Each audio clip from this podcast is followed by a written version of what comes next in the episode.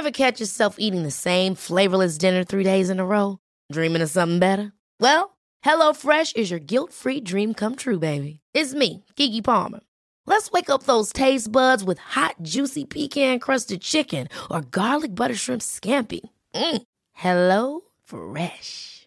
Stop dreaming of all the delicious possibilities and dig in at HelloFresh.com. Let's get this dinner party started.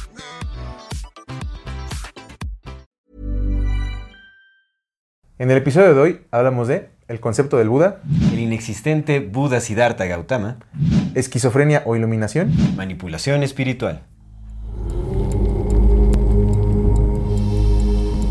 Bienvenidas todas las personas que nos ven y nos escuchan. Esto es Amor Fati. en la infinita brevedad del ser. Yo soy Aldo Acra. Yo soy César Jordán. El tema de hoy es el Buda y la iluminación. Antes de dar inicio a este episodio, como siempre queremos recordarle a nuestra amadísima audiencia que si no se han suscrito a nuestro canal pueden hacerlo ahora. Denle click a la campanita para que les llegue notificación cada que saquemos un nuevo video. Si les gusta lo que hacemos, por favor ayúdenos compartiendo nuestro contenido para llegar a más personas y así seguir creciendo. Toda retroalimentación es más que bienvenida, nos encantan sus comentarios, sus sugerencias y sus historias. No se olviden de mandar su solicitud para pertenecer al grupo privado de Facebook de Comunidad Fati. Es ahí en donde pueden participar para el programa de Voces de la Comunidad. Y si tienen la oportunidad de darnos algún donativo o aporte económico, lo agradecemos de todo, todo corazón. No saben eso cómo nos ayuda a sostener y seguir desarrollando este proyecto. Ya saben que también pueden suscribirse a nuestro contenido exclusivo. Y pues muchísimas gracias a todas las personas que nos acompañan, que nos siguen hasta este momento. Antes de comenzar, queremos enviar saludos a nuestra queridísima comunidad. Como ya regresamos a grabaciones normales, ahora sí también vuelven los saludos. Muchas, muchas gracias por estarnos viendo de YouTube a Melissa Alexander, a Diego Flores y a los amigos de Vitaos en Saltillo. Un gran abrazo a todos por allá en Saltillo. De TikTok queremos enviar saludos a arroba gaps.jimena, a arroba tecuan-negro y arroba Rosy Reina. Un abrazo para TikTok. Y de Insta a leadol55 y a despertar-de de conciencia. Son todos. Saludos. Nada, no es cierto. Y a nuestro amigo Aleto, queridísimo amigo Aleto. Aleto. Un saludo bien especial a nuestro amigo Aleto. Aleto, que es el Pablito, alias el Pablito. Alias el Pablito. Pableto. También queremos mandar un saludo. El nuevo miembro. También, queremos mandar un saludo muy, muy especial eh, y un fuerte abrazo a todas aquellas personas que nos apoyan económicamente. Y bueno, este saludo va para los miembros, los nuevos miembros de nuestro contenido exclusivo. Un fuerte abrazo para Mau Camacho. Gracias, Mau. Gracias. Para Nieto Martínez. Gracias, Nieto. muchas gracias. Un fuerte abrazo. Para Carla Calero. Gracias, Carla. Muchas y gracias. Sergio Segura. Muchísimas gracias, por su apoyo y por suscribirse a nuestro contenido exclusivo. Esperemos les esté gustando todo lo que subimos por ahí. Gracias. También queremos mandar un saludo muy especial a, eh, a Diana Ortiz Vidaña. Gracias, Diana. Muchas, gracias. Qué bonito. Siempre, siempre nos ayudan muchísimo. Y a Elizabeth. Gracias, Elizabeth. No ha dejado de ser patrocinadora oficial. Muchísimas gracias, Elizabeth, por todas sus aportaciones. Sí, gracias, Elizabeth. Me fue Europa una semana de vacaciones ahora en diciembre. Gracias, Elizabeth. bueno, fuera, pero bueno, muchísimas gracias a todas las personas por apoyarnos y seguirnos. Pues ahora sí, comenzamos. Amigo, regresamos a grabar, hermano. Bendito sea la esencia sagrada que todo lo anime, que todo lo da. Ya estamos por acá, de regreso. Estamos un poco fríos, en realidad, como que sí nos. Pues fue todo un mes. todo el mes. Todo un mes. Todo un mes completo. ¿Cómo te sentiste? Bien, bien, pero como que algo faltaba. Yo perdí, yo perdí como... Condición mental. Aparte de, sí, sí, por supuesto, condición mental, pero también como, como no sé, como esquema de trabajo. el hecho de que tenemos, tenemos que estudiar para el podcast y aparte que en noviembre estudiamos dos. Cierto, acomodaba los tiempos. Sí, claro, me traía mucha velocidad, entonces me hacía más productivo en cuanto a otras cosas, porque sabía que tenía que terminar rápido mi trabajo para determinarle, darle tiempo a esto. Sí. Y cuando tuve tiempo, como que aflojé un poco la marcha y sí sentí el peso de que se me fue estirando más el trabajo, pero qué bueno que ya regresamos. Sí, sí, sí, es cierto. Regresamos como a, los ritmos que teníamos antes, la verdad es que... ¿Qué hace falta? Uf, hace falta también pues estimular un poquito el... Y como platicamos el la viernes, capacidad de conocer. Me sentí tonto, amigo. Sí, por sí ya, o sea, yo sentía que no sabía nada. Estos, este mes me sentí pues tonto. Dije, güey, no, no estudié, sentía que no estudiaba. Sí leí, pero no leí lo... Lo que usualmente, sí, sí, sí como estudiar, pues estudiar con, la frecuencia, la constancia y la profundidad a la que estamos acostumbrados, sí es un sacón de onda. Y la verdad es que a mí me costó un poquito de trabajo como retomar esos ritmos. ¿Verdad? Acomodar tiempos otra vez porque pues entre las actividades ya que había y todo ese asunto, como que... ¿Y el estudio no te No costó como trabajo como todo. volver a abrir, o sea, volver a tomar como ya está... El, el enfoque, la concentración, Ajá, y todo, y, sí. y- y la cadencia que tenías, ¿no? Por ejemplo, yo abrí y dije, bueno, ¿por dónde empiezo? Y me costó medio trabajo como Sí. que ir buscando mis temas y antes era como, ah, este y este y este y este, ya sé Sí, cómo. sí, sí, fue solo un mes, ¿eh? En realidad es que veníamos bien encarregados. Bueno, es que también nos sobresaturamos, ¿no? De estar así, ta, ta, ta, ta, ta, un montón. también fue eso, también fue eso, Es sí. súper sí. saturado un mes y después, pa, ¿no? Llegamos a un vacío a la nada. Sí, me sentí así, me sentí abandonado. Me, ¿Sabes? Me sentí como, como con malilla, güey, como cuando tienes una adicción y la paras. Pues es eso, un síndrome de abstinencia. Claro, Me dio sí, síndrome de algo así, ¿no? amigo. Sí, pues. Sí, sí, sí, es un poco extraño. Digo, yo- yo estuve bien dentro de todo, ¿no? En realidad todo muy bien. no sé ahora qué traigo en la... Como que algo pasó a mí Sí, también. tú ¿Te también, ¿no? cuenta? Sí, algo. Es que, bendita contaminación de la ciudad y estamos en una zona muy contaminada. Perdón, aparte. ustedes perdonen por este. Si me sale un lolitayalazo por ahí, pues ustedes disculpen. Sí, quién sabe qué pasó, güey. Sí, qué loco. Pero es eso, sí, te digo que eh, sí sentí como un pequeño síndrome de abstinencia porque pues estábamos acostumbrados a hablar 8 horas, 7 horas los lunes. Sí, sí, sí, exactamente. Y de pronto te cortan Ah, pues es tal como- vez es eso que estamos hablando mucho y como que no, no, Mm, ya nos habíamos desacostumbrado de... Puede ser, sí puede ser, puede ser completo. De la charla, qué ¿no? extraño, qué extraño, qué bonito, pero qué extraño, pero qué bueno es volver al podcast. Ya necesitaba, ya me Ya se falta. necesitaba, por supuesto que sí. Y pues un gustazo estar de regreso con toda... Bueno, nunca nos fuimos, en realidad, pues siempre estuvimos presentes, ¿no? Buscamos interactuar con la comunidad, pues ya sabes, todos los mensajes de, de fin de año, Navidad y todo Sí, eso, claro, las interacciones, los en vivos. Los memes. Ah, pues hicimos en vivos. Hicimos en vivos, por supuesto, sí. Nos fue bien con los en vivos en el TikTok, fueron 800 personas que nos vieron. Estuvo bien, estuvo bien. O sea, para. En YouTube también, y YouTube también, gracias a las personas que estuvieron en vivos. Ay, Dios. No Bueno. En fin, no, No no, quieren- arranque, no quieren que hablemos de quieren Buda. Pues no. Pero justamente, pues, abordemos este tema que es el Venga. Buda y la iluminación. Sí. Es un tema muy interesante porque, bueno, eh, no lo vamos a abordar como tal vez mucha gente creería que lo abordaríamos. Creo que en, pues, comúnmente en, en- estos podcasts o en, o en estas reseñas que se hace como del budismo, del Buda, como el tema de la iluminación, pues siempre se ve de un aire eh, exclusivamente positivo como no, el Buda, una genialidad, ¿no? Como un personaje que eh, pues dejó una gran influencia positiva en la humanidad y pues eh, eh, la idea de la iluminación, una aspiración para, para la humanidad, etcétera, etcétera.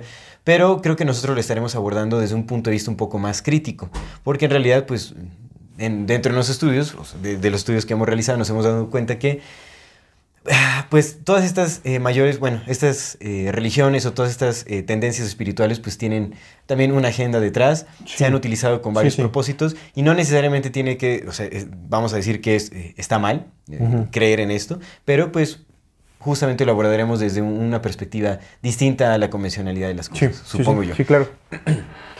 Ento- Entonces, no abordaremos tan a profundidad, el, eh, digamos, como la, la religión del budismo, ¿no? Porque tiene varias corrientes y pues tiene mucha teoría también, o sea, tiene como sus prácticas, hay, o sea, hay... hay Es muy extensa, Es hay- muy extensa. hay muchas Los escritos y todo. Bueno, no sé si hay reglas, pero hay, hay mucha Parámetros. teoría. Hay mucha teoría. Pero sí son como parámetros, digamos, sí. ¿no? O sea que, y es sí, muy mucha teoría. Digo, ahorita vamos a profundizar sobre ello, pero es mucha teoría y a mí me sorprende que para una eh, disciplina o una, una religión, no sé qué nombre darle, Pues es una religión, ahorita ya es una ideología que, que promueve el, el- la simpleza, tenga tanta teoría. Se me hace... No me, no me, no me va, ¿sabes? Como Sí, que, sí, que- haya tantas, justo tanta teoría y tanta, tanto tema y tanto esto y luego complejizarlo tanto que la realidad no es, pero sí es y esto, ya, para algo que predica la simpleza no me cuadra. Sí, de hecho es muy irónico porque pues, no, o sea, hay muchísima conceptualidad en esta religión. Que bueno, también por, o sea, se estuvo empujando mucho como una ideología más que como una religión, ¿no? Sino como Sí. una, Se supone que es la una no forma de religión, vida. ¿no? Sí, es como la no religión, pero Sí, sí, es una religión. Claro. Porque también hay muchos tipos de, de budismos. En realidad, por ejemplo, el budismo tántrico tiene muchas deidades que se Hay comparten con el hinduismo, en monasterios. Hay monasterios y hay monasterios seguros en la religión. Por supuesto. Entonces, sí. este, sí es una religión. Pero sí, justamente estaremos como analizando como esas ironías, este...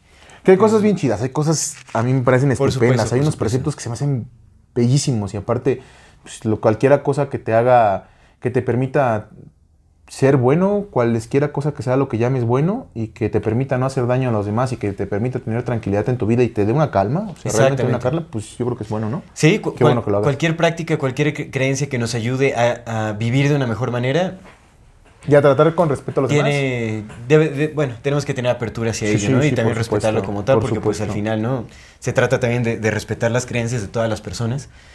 Es, bueno, obviamente siempre y cuando no, no trasciendan a, dañar a alguien más, ¿no? Pero claro, claro, por supuesto.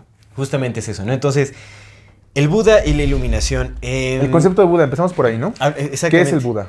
¿Qué es el Buda? Mira, eh, Buda como tal es un término que se le dio a Siddhartha Gautama, que es el Buda del que vamos a hablar aquí. En este, creo que cuando decimos Buda, ya nuestra mente automáticamente, bueno, que es curioso, ¿no? Nuestra mente remite, creo yo, que eh, colectivamente, al menos en esta parte de, de, Latinoamérica o en el, en el, estamos en el oeste. Estamos, en, a sí, nosotros estamos, en, el oeste. sí, en el oeste. Entonces, en esta parte del oeste, creo que cuando decimos Buda, o al menos en la, en la TAM, eh, nos vienen a la mente dos Budas, ¿no? Siddhartha Gautama y el Buda gordito. Ajá.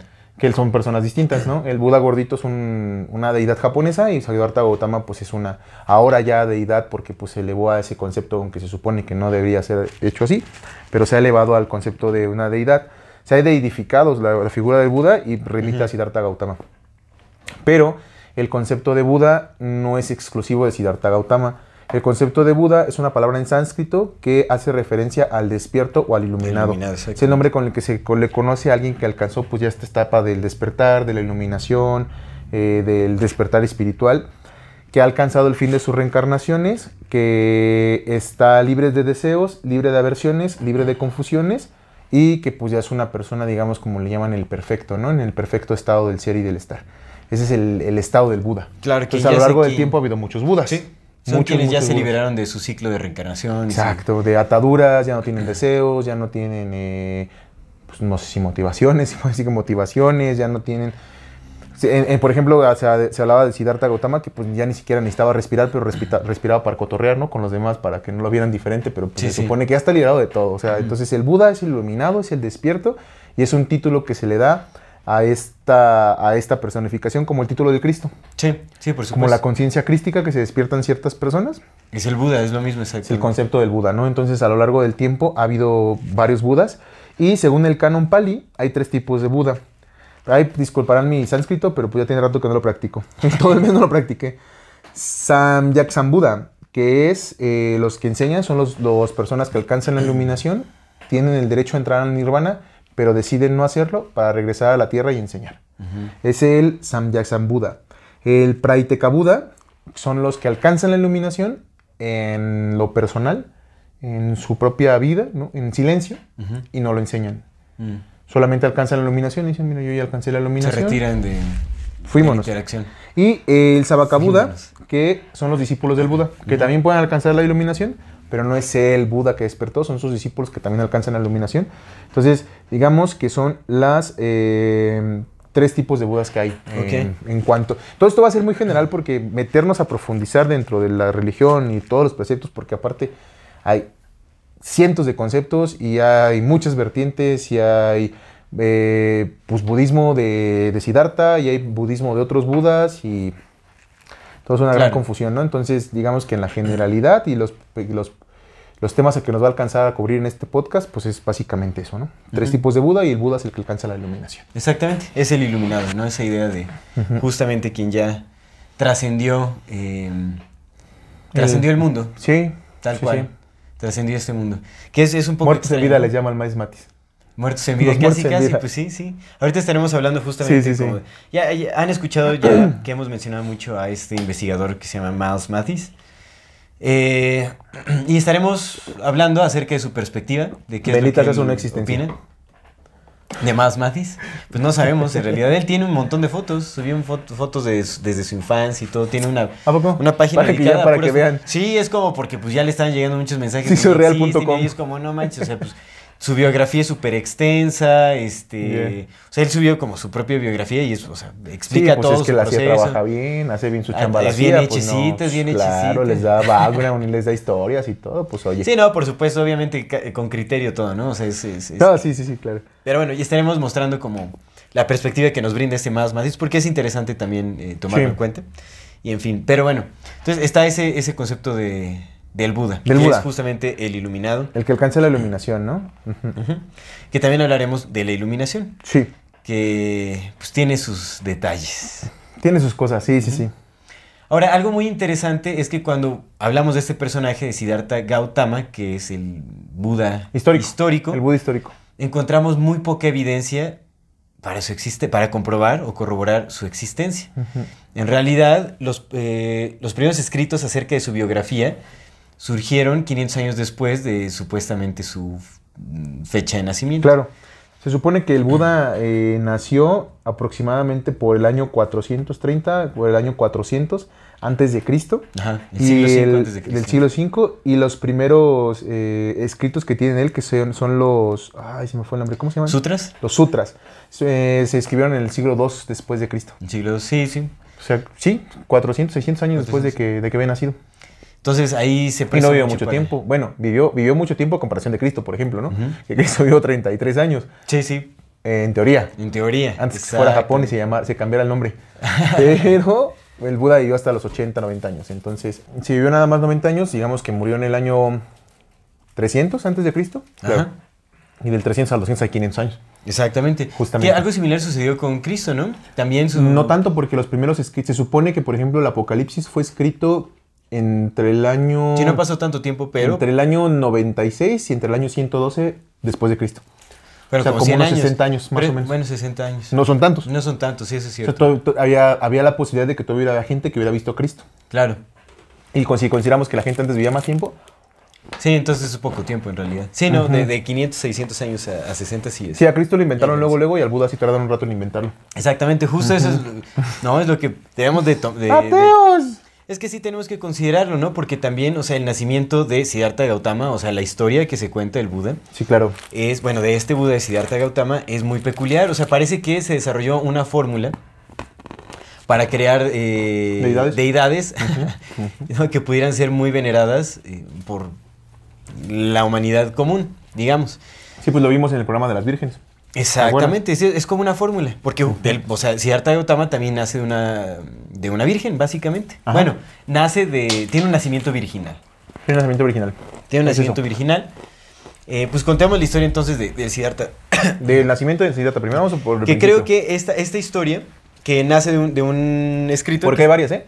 ¿Cómo? O sea, digamos que todas varias como a la misma, al mismo estilo, pero hay varias versiones. Hay varias versiones. Sí. Y hay unas que difieren incluso de que fue realmente un, un guía espiritual. Oh. Ves que hay en algún punto en el que... eh, era- ¿cómo- ¿Quién era? Era una... Una mujer que predijo que, él, que, él que Siddhartha Gautama sería o un monarca, o un gran monarca, o un gran líder espiritual. Yo me sabía esa, pero con un monje. Según yo era una mujer. Te digo, es que hay varias. Hay varias, sí, sí, sí. Yo me sabía la misma, pero con un monje. No, pero esa sí es cierta. O sea, bueno, cierta entre comillas de que sí está esta historia donde Ajá. cuando nació, se supone que donde nació... Bueno, ya te interrumpí, si quieres cuéntala tú. No, ah, bueno. Bueno, vámonos, vámonos des- desde el inicio, ¿no? Échale. Esta historia nace, de- bueno, es un escrito que se llama The Life of Buddha, o bueno, ten- tendrá su nombre, no recuerdo si es en pali o en sánscrito o qué show, Ujú. pero es de el eh, poeta y filósofo indio, o hindú, bueno, es indio, correctamente se le diría Ujú, indio, ujú.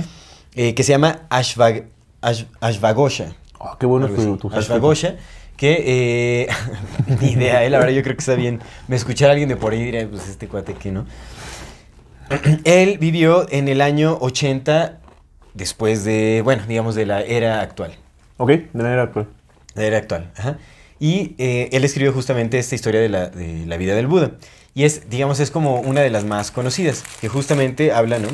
Eh, Siddhartha Gautama nació en el siglo V antes De la era actual, o antes, antes de Cristo. Nosotros, digamos, es más fácil decir antes de Cristo que antes de la era actual. Eh, Creo que oficialmente ya no se permite decir antes de Cristo, o ya no es la oficialidad. Ya no es pero- la oficialidad, Pero sí. tampoco está como... sí, no, no, no es este. No está negado. Creo que no fue es con, con el fin de desapegarlo Porque de... no tiene mucho, o sea, tendrá que unos 15 años de eso, que lo que oficialmente dijeron ya no es antes de Cristo, ya es Ujú. nuestra era. Era para hacerlo más laico, ¿no? Como Ujú, ujú. el- el- la idea de definir nuestra era sin necesidad de la religión cristiana. Pero bueno, en fin. Entonces, él nace eh, siendo hijo de un rey. No, ¿tú, tú recuerdas cuál es el nombre de su padre? No, ¿verdad? Ni siquiera así se menciona. Sí, Pero bueno, se pero dice no sé que- cómo se llama su madre, sí, su madre se llamaba Maya. Nace en el norte de la India, ¿no? Eh, en el siglo V antes de Cristo. Como siempre, nada más rescatan los nombres de las madres y los padres. eh, Ajá, exactamente. un rey y su madre maya. Bueno, que depen- depende, porque también luego ocultan los nombres de las madres porque es lo que encierra la verdadera genealogía. Tienes un buen punto, sí, es cierto. No, Completamente. Depende. Sí, sí. Acá es interesante porque el nombre de la madre de Siddhartha Gautama es Maya. Y Maya significa ilusión. Ilusión, claro. Ajá. Claro, Entonces- es muy simbólico. entonces, muy simbólico. Toda esta historia es puro simbolismo, en realidad. O sea, lo que te lleva a pensar que más bien es como una, una historia, iba a decir una fábula, pero pues, bueno, son animales humanos. en fin. Entonces, eh, Qué loco, ¿no? Que toda, todo, todo cuento, toda novela es una fábula. sí, Animales humanos, claro. Exactamente. Claro, claro.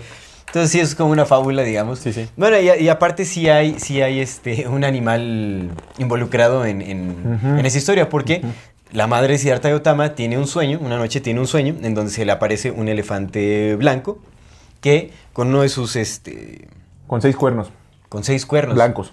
blancos, perfora el lado derecho de su vientre. Y a la mañana siguiente amanece embarazada. ¿Te das cuenta que también tienen como una cierta obsesión los creadores de historias? eh, Con lo blanco. la parte lo blanco, con lo blanco, con animales, con las relaciones entre animales y seres humanos. Sí, sí, es, es extraño. La paloma y el elefante. Bueno, que nada más, o sea, es, El es- Zeus es que como- se es una concepción. El Zeus que se convertía en muchos animales para meterse Ah, con, humanos. Sí, sí, es cierto, es cierto. Ujú. Es Qué extraño. extraños son los fenicios. Sí, sí. Pues habría que ver también qué simboliza el elefante. ¿no? Porque pues sí tiene mucho simbolismo también. Y bueno, Es, es curioso porque ahora elefante blanco se utiliza en la jerga actual. No sé si ha sido siempre, pero en la jerga actual sí se utiliza como, como una especie de... eh, el elefante blanco son estos empresas enormes que no tienen eh, gente y que solamente se usan para lavar dinero. Es como una estafa, como un engaño. Esos son los elefantes blancos. los elefantes. Ah, Esas claro. son el esas empresas blanco, grandotas Sí, sí, que no tienen, a veces ni siquiera tienen lugar. sí. sí, sí. Solamente Como en la. Plaza del Sol aquí en Toluca. No andes diciendo cosas. Pero sí, Como los edificios de los Milet. bueno, pero sí. De ese tipo de cosas. Esos son, esos son elefantes blancos. Esos son. Claro, sí, sí, sí. Digo, no sé. No sé antes, pero ahora esos son. Son, son referencias de Toluca, entonces, en fin. Quienes son de aquí entenderán. Elefantes blancos. Elefantes blancos, Ajá, sí, por supuesto. Entonces nada más que es como el símbolo. El símbolo. Cacahuate. Pero bueno, entonces este elefante perforó el lado derecho del vientre de, eh, de Maya y al día siguiente nació, perdón, al día siguiente eh, despertó embarazada, embarazada. básicamente. De seis meses. Y su esposa estaba en guerra. Así "Ah, es que fue des- no es no, cierto". yo dije, no manches, no, no, no, bueno, el chiste es que amaneció ya embarazada, digamos, con la semilla del Buda De Siddhartha. dentro de ella. Pasaron los nueve meses y dio a luz. A los siete días de haber dado a luz, Maya, la madre de Siddhartha, muere. Ajá. A los Sí. siete días. También es muy simbólico el siete, ¿no? Es como los siete Son días. números. Muere. Esos compas tienen bien manejados sus números. Pero que fíjate, un poquito antes nada más. Se supone que yo lo que leí en uno de estos libros, porque después en otra historia de, de Siddhartha encontré otro significado del nombre, pero en el libro que yo leí de, de Siddhartha de- dice que los papás de, de Siddhartha habían tenido mucho, mucho tiempo, por mucho tiempo habían intentado tener un hijo y no se daba y no se daba hasta el sueño. Se embaraza y le pusieron Siddhartha porque Siddhartha significa el cumplimiento de todos los deseos. Que a mí se me hace bien bonito, o sea, el nombre se me hace muy bello. Si significa eso, se me hace muy bello. Es el cumplimiento de todos los deseos, porque ellos habían deseado tanto tener un hijo y nunca se les daba hasta el sueño. Entonces nace Siddhartha y dice, ah, pues es el cumplimiento de todos los deseos. Mm, Y ese es, él es Siddhartha, ¿no? Y resulta, es que también agregando a, la historia, eh, se supone que el Buda necesitaba, el Buda tenía que nacer en el jardín del, del palacio de donde, de- del papá de su mamá, o sea, de su abu- abuelo, pero su abuelo materno. Entonces la Maya salió en la caravana para llegar al jardín, pero no pudo llegar y dio a luz a Siddhartha a la mitad del camino. Iba en una caravana, iba en una travesía, iba en un viaje y no nació y nació en un lugar muy Claro. como Se asemeja muchísimo como el como un tal Cristo, Jesús, ¿no? Exactamente. Un tal Cristo que Muy digo, parecido. cosas más, cosas menos, pero igual nació en un Pero pesebre, nació en un lugar donde no tenía que nacer y ta, ta, Y se supone que fue un, un nacimiento completamente libre de dolor. Ajá. ¿No? O sea, como que salió, no sé de qué manera, salió justamente del lado derecho de su vientre, salió el Buda. Y también eh, recitó, o sea, el Buda apenas dio a luz, recitó como unas frases y dijo que pues, yo soy iluminado, yo soy el guía de... ¿A poco? Ajá, ese, No, es, qué ese es en esta historia, que también es una historia muy poética, digamos, o Claro. sea, esta historia que se llama The Life of Buddha la escribió un poeta y un filósofo, ¿no? Entonces como que Ujú, ujú. supongo que lo, lo poetizó demasiado, pero mm, pues no sé, o sea, sí es muy simbólica toda esta historia en realidad, ¿no? O sea, sí suena justamente como, más como una fábula que otra cosa, Ujú, ujú. pero... Y una, entonces- y una fábula ya muy contada. Exacto, sí, es, es- te digo, es, es como ese, esa fórmula replicada en muchas historias, muchísimas culturas. Pues es que como antes no había internet, ahorita pues ya. Con lo que Sí, "Ay, eso- imagínate, de una región a otra, pues... ¿Quién se iba a enterar? No, decían, ah, pues es la misma historia. Exactamente, estas religiones no todavía ni siquiera acá. estaban tan, o sea, cuando surgieron no estaban nada propagadas, o sea, Sí, tomó no. bastante tiempo para que Sí, sí, se fueran, se, se propagando, ¿no? Entonces, siete días después del nacimiento de Siddhartha Gautama, fallece su madre. Y Siddhartha Gautama pasa a ser criado por su tía, que se llama Maha, Mahaprajpati. Ma- O Mahaprajpati, no sé cómo se pronunciará la J de Mahaprajpati. Que supongo que en, en otros lados pues, se, se supone que fue criado por su madrastra, que también era ella. Entonces, te digo, Pues su, más, historias bueno, menos. su madrastra, su tía, Ah, claro. Y ella, ella- de hecho, ella fue quien predijo que eh, Siddhartha Gautama sería un monarca universal o sería también un líder espiritual. Sí, claro, que le dijeron a su papá, mira, digo, yo, me lo dos. con un monje, pero la historia es la misma, ¿no? Que le dijeron, Sí.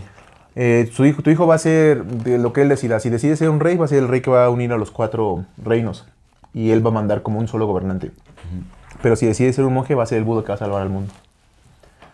Eso Sí. fue lo que le dijeron al papá y el papá dijo, no, que no sabe Buda. Exactamente, el padre o sea, hizo todo lo posible para que eh, se fuera más bien por el camino del monarca, o sea, que fuera como el heredero al, al trono. Y lo, o sea, decidió este, encerrarlo. Lo encerró durante 29 años. 29 años, exactamente. Que se quedara dentro del palacio justamente para que no se expusiera como algún estímulo que le Encerrarlo entre comillas, ¿no? Porque pues no Bueno, es como lo que en la pinche jaula. Sí, no, ¿no? no, con. Su, con su vasito ah, vaya, era un palacio Sí, gigantesco, claro. ¿no? Y aparte creo que, o sea, sí tuve excursiones fuera, que fue justamente en donde tuvo cuatro encuentros específicos que fueron los que determinaron el camino Mira, hacia ¿cómo el líder espiritual. ¿Cómo haces ese último que voy a tener? El de la vergüenza. El de la vergüenza. Se sí. supone, digo que hay muchas historias, amigo, porque, por ejemplo, tú ya me has contado esa, ¿no? Donde él quedó en, que nunca tuvo contacto con nada y así, y era un malcriado y era un príncipe y así. Pero en el libro que yo leí, alabado, es que lo pintan, supongo que es como a Jesús, ¿no? Algunos lo pintan como súper perfecto y otros lo pintan como pues lo que fue un ser humano que tenía poderes. Y entonces se supone que el Buda cuando tenía siete años iba caminando por el palacio y vio un pajarito morir. Y sintió tanta pena, tanta pena, que en ese momento se sentó a meditar. Y meditó como por una semana. De siete años, el Buda. ¿no? Entonces se supone que siempre había tenido como este corazón noble de Ajá. contacto, pero siempre lo habían mantenido también como alejado de lo más, lo más rudo, Claro. lo más duro. Lo habían mantenido alejado de enfermedades, lo habían mantenido alejado de vejez, de pobreza y del trabajo, me parece. Algo así. Ajá. Que justamente fue, fue los encuentros que tuvo. Pero bueno, antes, a los 16 años se casó con eh, Yashodhara, ¿Ok? que fue su esposa, con quien tuvieron un hijo. Un hijo. Eh, cuyo nombre era Rahula, o Raula, Rahula. Yo creo que Rahula. ¿Sabes qué significa Rahula? Obstáculo. Eso a mí me pareció terrible. No mames, nadie, no creo que le hubiera puesto hijo obstáculo, Rahula loco. significa obstáculo. Y ese era el nombre del hijo de Siddhartha No Gautama. mames. Imagínate que te hagan creer que tener hijos es un obstáculo, para obstáculo. alcanzar eh, justamente esta divinidad o esta, esta iluminación. Porque aparte no tiene mucho sentido, porque si el papá no quería que su hijo fuera el Buda, y el Buda se supone que en ese momento él no sabía que iba a ser el Buda, y ni siquiera sabía que su destino era otro, pues, ¿qué obstáculo sería, no? Que bueno, eso también pudo haber sido un nombre denominado por lo- quienes escribieron la historia. O sea, por eso es que Mm. realmente esta historia parece ser súper falsa. O sea, es un cuento. Ya. Esto es un cuento. Claro. Entonces, por eso es que el nombre no, o sea, no, o sea, no se lo hubiera puesto, supongo, el Buda y su esposa no le iban a poner obstáculo a su hijo. Ojalá, ¿no? Pero. ¿quién en su sano juicio le pondría obstáculo a su hijo? Bueno, hay mucha gente trastornada. Desgracia de mi vida, ¿no? ¿Cómo se llama tu hijo? Desgracia de mi vida. Ay, cabrón. No manches, o sea, pero obviamente todo esto es, es simbolismo, o sea, los nombres como Maya, la ilusión, o sea, Claro, también, claro. ¿no? A mí, a, mí, a mí lo que me... Así, cuando vi el nombre de la reina, dije... Reina, sí, sí, sí. ¿qué? Vaya, güey, ¿por qué, güey? ¿Qué? Bueno. Qué extraño. Y Raúl, lo, Rahula, Obstáculo. obstáculo. O sea, y es que el- mucho el budismo se centra en, ese desapego hacia todo, hacia personas, hasta hacia seres queridos. O sea, realmente es un desapego completo, absoluto. ¿No? Y me parece muy interesante. ¿Recuerdas? No sé si recuerdas que también este, en algún momento eh, hablamos sobre Dolores Cannon, que Dolores Ah, Cannon claro. decía que si tenías hijos ya era karma seguro, o sea, no había forma de evitar karma, que era como ese apego inevitable que te hacía como... Sí, también, no me acuerdo si lo leí en... cre- creo que lo leí en este... En Nisargadatta, pero no estoy muy seguro, ¿eh? Pero justamente que decía que uno de los apegos más grandes es tener hijos. Ujú. Te Pero- apego, te apego. No lo sé, yo no, tampoco creo. O sea, digo, pero es que hay un apego que es necesario. Bueno, ahorita me gustaría que habláramos Sí, de, de que eso. profundicemos en eso. Pero bueno, esto me pareció muy curioso. Me parece, a mí me parece terrible que en esta historia justamente se muestre el tener hijos como un obstáculo para alcanzar la La iluminación. iluminación, Me parece claro. completamente tonto y absurdo. Obviamente, en, en varias ramas del budismo eh, no se habla así de, de esto, ¿no? Pero bueno, aquí estamos hablando de uno de los fundamentos que es la historia Del Siddhartha. de vida de, de, ajá, de Siddhartha Gautama. Entonces, eso es muy extraño. Pero bueno. Gautama es su apellido, ¿va? Gautama es su apellido, exactamente. O sea, viene de los Gautama. Ahorita vamos Que ahorita a hablamos eso, claro. Exactamente. Entonces, cuando. De los Gautama de Peralvillo. Se supone que eh, a sus 29 años tuvo justamente. O bueno, no sé, no sé si a sus eh, 29 años. A sus 29 años fue cuando él se salió del palacio. Salió del palacio. Pero antes de eso tuvo cuatro. ex- bueno, tuvo algunas excursiones en las que tuvo cuatro encuentros específicos. Bueno, esta es la historia que yo. Pues fue a esos, fue a esos 29 años, ¿no? A los 29 años pas- le pasó todo eso. A los 20 sí Sí, fue, ¿no? porque fue regresó y dijo, año. ya, yo ya no quiero. Ujú. O sea, fue en corto que dijo, Tuvo ya. cuatro encuentros. El primero fue con un hombre viejo, Ajá. que ahí fue su encuentro con la Vejez. La vejez, que es como lo transitorio de, de la vida humana. Claro. La vejez. Que es muy, que se me suena ridículo porque a poco en 29 años no vio que su papá creció. Porque puedes quitar a todos los... Pero yo creo que vi a alguien muy viejo. O sea, ya hablando de alguien muy, muy viejo. O sea, su padre a lo mejor no era tan viejo. Pero que, eh, o sea, sí es muy tonto, porque en el palacio debió de haber habido viejos también. No, y te digo, a lo mejor, a lo menos los que quitas, el- ajá, a lo el mejor los corres, pero el papá no envejece. Son 29 años, amigo. Sí. O sea, ¿cuántos años tenía el papá? 15 no tenía, porque Pues- ya era rey. Ponte unos, Pero puede ser rey también. ponte en unos ese 25. entonces. Ponte unos 25. Sí, pero todavía no estaba tan viejo, tal vez. Pero, pero son Yo creo que 30 vio a un anciano ya. No sé, Yo te creo. digo que está muy extraño. Sí, sí está extraño. O sea, está muy empujada la historia. Te digo que es como muy simbólica. Es, es un cuento en realidad. Es un ser. cuento, es un cuento. Entonces, su otro encuentro fue un hombre enfermo. Ajá. ¿no? que Sí, ahí sí. es- fue ya como la- encarar la, la mortalidad. eh, La enfermedad, la enfer- porque bueno, la, la mortalidad enfermedad, sí la sí. encontró cuando... sí, cuando uno es lo transitorio con el, el- La vejez. La vejez, eh, la enfermedad con La el hombre enfermo, enfermo. por supuesto. Después tuvo un encuentro con un cadáver. Ajá. Ahí ya fue la mortalidad, claro. exactamente la muerte. Y después en- encontró a un asceta. Que ahí se dio cuenta justamente de, de la posibilidad de trascender estas tres condiciones de la vida humana a través de la práctica del ascetismo. Entonces eso fue como una, una ventana, de una- bueno, vio como una ventana de oportunidad para trascender el sufrimiento que provocaban eh, eh, la condición humana. Y eso fue algo que lo impulsó a tomar ese camino de Sí, regresó al palacio, yo me voy. abandono a Ahí mi se familia. quedan a mi señora y a mi hijo. Son ricos, no nos va a faltar nada. Fuímonos. Ajá, arrivederci. Ujú, Así fue. Sí, se fue, miren, fíjate que Sí, nomás llegó y dijo, ya me voy.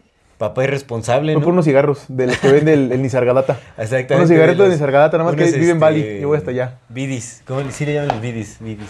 No, Nisargadatta vivía en... vidis. No, no, no, le llaman los cigarrillos. le llaman- Sí, sí, son esos los, los cigarritos Son los herbales, ¿no? creo que sí, son vidis, ya ni me acuerdo. Que venía en. Dijo, no, mira, mi compa es en Nisargadatta, ahorita vengo. Ajá, Como ya era el Buda, pues podía viajar en el tiempo. exactamente. Ahorita vengo. Sí, regreso. No regresó. No, ya no, ya se fue, se fue y llevó una vida de ascetismo durante seis años en donde se expuso a las condiciones. Salió y se fue, a, se fue a buscar a... a- a, mm, se hizo compa de cuatro monjes. Ajá. Bueno, de cuatro acetas. Pero estos acetas eran justamente de esta línea de los que buscan la iluminación a través del sufrimiento. Sí, por supuesto. Se Sí, empujan que los, eh, las condiciones físicas del Exacto. cuerpo a los extremos. para calmar el sufrimiento interno lo, pues lo cambian por sufrimiento externo. Se exponen a él para trascenderlos. Es como si te expones al sufrimiento voluntariamente, tienes la capacidad de trascenderlo, ¿no? Como acostumbrando a tu cuerpo y acostumbrando tu mente a esa exposición Justo. constante. Entonces, por estos seis años, el eh, Siddhartha Gautama, todavía no era el Buda, se dedicó a acompañarlos a mendigar en las calles de, de esta ciudad. Bueno, de varias ciudades, ¿no? Y, y justamente se supone que, bueno, lo que dice otra vez son textos que pueden rayar en, en lo romántico, pero pues quién sabe, ¿no? Porque pues sí tenemos noción de personas que, que han meditado y no comen. y que queda en un estado como catatónico, como Sí, sí, sí. Maharishi, que te digo que lo, lo fueron a llevar a un sótano, güey, porque estaba, ya era un mueble el vato. Era un mueble y dijeron, ya llévense ese güey al sótano para que no lo vean. Y lo dejaron ahí meditando en el sótano y el vato se lo andaba comiendo los animales. Sí, sí, sí. Entonces, el cuerpo humano es muy maravilloso, es muy... Muy resiliente. Sí muy- lo es, o sea, es maravilloso, es bendito el cuerpo humano. Entonces puede hacer cosas muy, muy ex- eh, excepcionales de las que nosotros nos hemos olvidado que podemos hacerlo. ¿no? Pero lo puede hacer. Entonces se supone que eh, Siddhartha Gautama comía un grano de trigo al día. Mm. Y eso es todo que comía. Ese era todo lo que comía. Y Sí, sí, empezó a perder tanto peso que justamente, otra vez, las historias dicen que se le veían los huesos a través de la piel, de lo Mm. delgado que estaba. Eh, no creo que sea literal, ¿no? Pero supongo que se le marcaban, o sea. Y vivía con estos compitas que lo acompañaron por, por su travesía, su travesía del sufrimiento. Sí, sí, sí. Hasta que un día, eh, estando ya famélico, así a punto de, de valer, pues se imaginó y él pensó, dijo, bueno, pues si estoy comiendo un grano de, de esto al día, ¿qué diferencia hay entre un grano y un plato completo si ya estoy Y comiendo? un kilo, ¿no? Así. Ajá, y entonces se imaginó que una, una mujer le llegaba y le daba leche. Leche, Leche, leche y le bañaba su cuerpo también con leche. Entonces, historias bien locas, ¿no? Como Sí, son sí, sí. bien raras las historias, pero bueno, eso, eso se imaginó y se le cumplió el sueño porque una mujer que iba pasando por ahí, al verlo ya todo así, todo, todo ya famélico, pues pensó que era un espíritu del bosque que se le estaba acercando a ella y fue que le ofreció el cuenco de leche. Entonces toma el cuenco de leche, se sacia de la leche y sus compitas al ver que este güey se estaba atascando, pues, perdieron la fe en volar, él. sí, sí, perdieron sí. la fe en él y dijeron, no, este güey ya Tú no eres del. no eres de los digno. nuestros, ajá. no eres digno y lo, lo abandonaron. Lo abandonaron y el Buda, según Miles Matis, se hizo muy gordo porque comió mucha leche. Yo no, yo no leí en otro lado eso. Mm, Yo nada más vi que se alimentó solamente, pero pues, Miles Matis dice que se volvió gordo por tanta leche que comió. Sí. Pero gordo no, eh, entendió en ese momento que el camino de sufrimiento Es que no así era lo cuenta camino. la historia, pero te digo, o sea, es, es un cuento porque pues es imposible volverte gordo de estar famélico a Ah, toma leche sí. y ya te vuelves gordo, pues no, no, o sea, es- así lo cuentan como si fuera... Bueno, pero entonces él entendió que el camino de sufrimiento no era el camino. Sí. Y entonces fue cuando, bueno, decidió irse a meditar justamente y fue cuando desarrolló el, el middle way, ¿no? O sea, que es el, el camino medio. El camino medio. El camino medio, El que camino es medio. este camino intermedio entre eh, el placer hedonístico, Ajá. hedonista, el placer hedonista. Y el sufrimiento. Y el sufrimiento. Y el. Ajá, y el sufrimiento extremo, digamos, como el ascetismo. Ajá. Entonces, como que ese, ese balance entre Sí, los dos. ¿no? que llegó, cuando, cuando decidió esto fue que dijo, me voy a sentar en este árbol y no me voy a levantar de aquí Hasta hasta, que despierte iluminación. o me muera. Ajá. Ajá. O despierto o muero. Lo que, Así. lo que sea de cada, lo, lo que sea. Y en ese momento, mientras estaba meditando, se supone que pasaban varias cosas. Una, eh, ¿te acuerdas cómo se llama el enemigo del Buda? No me acuerdo del nombre. Un demonio, era el de un demonio, sí, ¿no? Es que no era un demonio, era, se supone que lo venden como el enemigo del Buda porque no es que es, bueno, sí hay demonios en la, en, En la historia, sí, en su proceso de meditación para alcanzar la iluminación, sí se le presentan varios demonios. Pero hay demonios, demonios, o sea, como tal, en el, en el Sí. hinduismo. En el budismo. Pues es que él todavía no era el Buda. Bueno, sí, no, O todavía sea, era- en esas Sí, sí, demonios sí, sí, hay. sí, sí, Bueno, sí se, le apareció, se le apareció un demonio, se le apareció el demonio, el demonio de la gula, el demonio de la lujuria. Como que ahí al Mati dice algo bien cagado, ¿no? Dice, si pues yo tuviera los ojos cerrados también no, no me dejaría tentar por tanto, ¿no? Sí, Porque sí. se supone que llegaron mujeres y voluptuosas y lo tentaron, pero pues es- ni siquiera lo tocaron, dice, Sí, ¿no? sí, sí. Si, si no te tocan y tú tienes los ojos cerrados, pues como Claro. que tan difícil no es, ¿no? Decir Que que, se no. supone que todo eso fue como en, en, un- en el campo de la visión, o sea, como en la meditación, pues tuvo estos... eh, Esos encuentros con... esos encuentros. Ajá, en Y- el campo de la mente, obviamente más, más y se burla. Se burla, muy pero- cagado, ¿no? Pero bueno, tuvo esos encuentros co- como Cristo cuando lo tentaron en el desierto, ¿no? Ajá. Eh, y luego, como en esta parte de ahí, pues no, no era suficiente, se fue al infierno, o sea, mentalmente viajó o espiritualmente viajó al infierno, y ahí vio el sufrimiento de todos los pecadores y qué era lo que alcanzaba, ¿no? Entonces ahí fue cuando se dio cuenta y cayó en la realización de que el origen de todo sufrimiento era el deseo. Claro. El deseo. Ese era el origen de la raíz de todo el sufrimiento. ¿no? sufrimiento. Entonces ahí, ¡pum! despierta, despierta, dice, ya desperté y toma la decisión. Porque justo lo que te decía, ¿no? Los tres tipos de Buda. Toma la decisión de quedarse ya en el nirvana, ¿no? Perfecto y a... Ya, hacer- ya también se despertó eh, Luis. ¿Ya despertó? Ya despertó también. que- y, to- y toma la decisión, ¿no? De decir, bueno, va, me, me, me voy al nirvana y ya no le comparto eso a nadie o les ayudo a estos güeyes a alcanzar el estado. Y entonces decidió ayudarlos a alcanzar el estado y empezó, ahora sí, su etapa de prédica, Sí. ya como el Buda. Justamente. De hecho, él... eh, no, no recuerdo cómo es- cuál es el nombre del árbol en el, bajo el cual se Ah, ese árbol, sí. Pero las semillas de ese árbol las utilizan justamente eh, los monjes para hacer los malas, que son, son como, los como el tipo de rosario tibetano. tibetano, exactamente. Y esa semilla es la que utilizan y Ah. para recitar mantras. Entonces no recuerdo cómo se llama ese, ese ¿A árbol. poco? Yo nomás conocía las chinas que hacen con plástico. Que hacen con plástico, sí, sí. con plástico que parece madera. Sí, sí, pero yo, de hecho yo tengo unos de las semillitas y están bien... Bueno, me gustan mucho esas ¿A semillas. poco? Son, ¿Están bonitas? son muy bonitas, sí, sí, Ah, tienen qué como bello. una textura muy peculiar. Magia Y- budística. ¿Cómo? Magia budística. Magia budística, Magia budística. Y también se supone que dio su primer eh, discurso, Sermones. su primer sermón. Porque qué curioso, qué, qué curioso, sermón. Es un sermón. O son sí. sermones, como los sermones de otro personaje, ¿no? Ajá. Sí, sí, Sí, sí. sí, sí, sí, son sermones. Justamente son sermones, claro. Sí, sí, es muy parecida a la historia Con sus bemoles, pero a sí. Cristo, ¿no? O sea, Sí, como sí, que sí. tenía que tenerla ahí. Pero Pues acuérdate que te- cuando hicimos el programa de Cristo, en este libro que yo leí, decía que, que Cristo había sido otro Buda nada más. Porque Buda es la representación temporal de Brahma. ajá. Está Brahma en su indiferencia absoluta, no observándolo todo, y de repente, de, de una vez en cuando dice, "Ah, voy a hacer algo. Y se encarna en un Buda. Y entonces este libro decía que Cristo había sido un Buda más. Sí. Como Siddhartha, como un Buda japonés que ahorita ya no me acuerdo cuál era su nombre, pero pues, que, que Sí, varios un- iluminados que ya es la misma conciencia como... La misma conciencia que se va... Exacto. Sí, sí, sí. Así, así justo. Eso es lo que se dice por ahí, claro. Mira, yo, yo tengo como dos eh, pequeñas anécdotas en, en lugares como de- del Buda, por ejemplo, en ese Nada lugar... más en- rápido, Ajá. nada más rápido. El- porque hay que, hay que cerrar esta.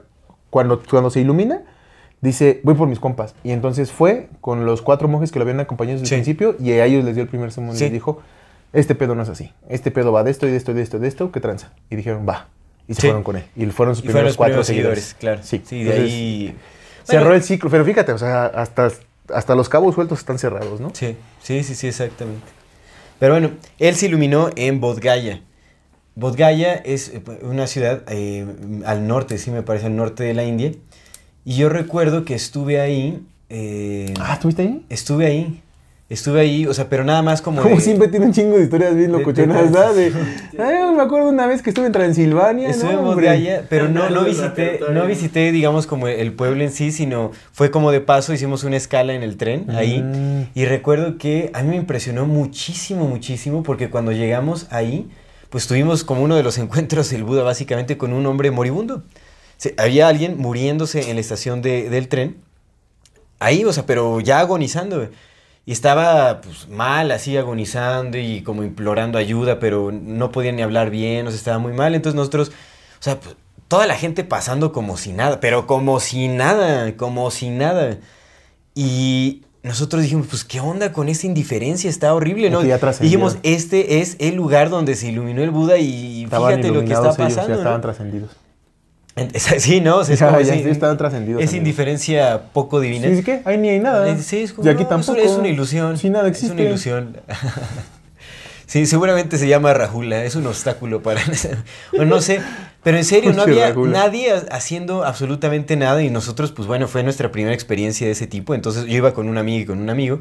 Entonces dijimos, no, pues, pues tenemos que hacer algo, ¿no? O sea, por lo menos como mejorarle sus... Algo, ¿no? O sea, tenemos... Nos acercamos a él. Por lo menos sacarlo de aquí, ¿no? No, no verlo.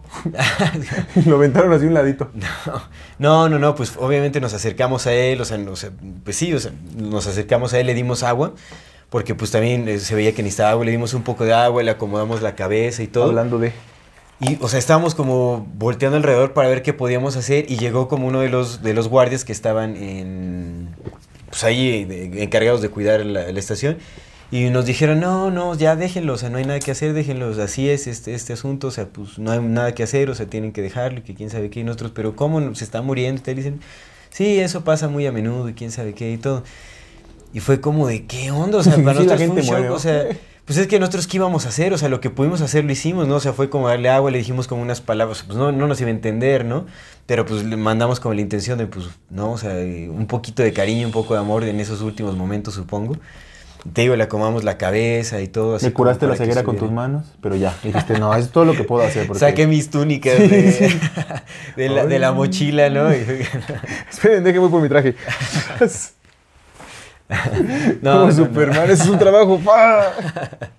Um, No, no, entonces, pues sí, o sea, realmente No mames, para nosotros fue una ¿cómo experiencia crees, fuerte güey? porque pues, nunca habíamos visto a esa persona.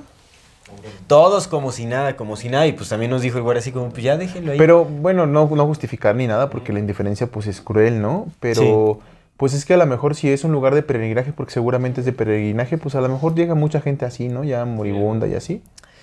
Pues Porque ha de ser un lugar Por- de peregrinaje, o sea, porque pues es donde... sí, sí, sí. donde Pero realmente despertó. es por la población, o sea, no sé, hay mucha pobreza. En toda la India hay una pobreza brutal, muy normalizada.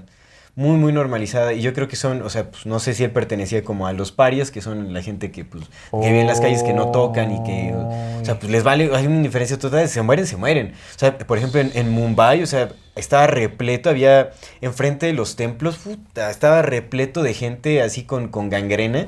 Horrible, o sea, veías como los miembros todos O sea, sí, sí, lo que se cuenta es... tu- te- no Tal cual, o ya, ¿cómo sí, sí, crees? sí, o sea, cosas duras, duras, duras. Ahí está súper normalizado. Digo, ya después de estar un tiempo ahí, pues ya lo aceptas y dices, pues, ¿qué puedes hacer? O sea, hay tanta gente ¿Cómo así. se llama esa enfermedad? ¿Es lepra? Lepra, ¿no? exactamente. Lepra. Sí, Oye, mucho pero esa madre no leprosos, por todo. eso.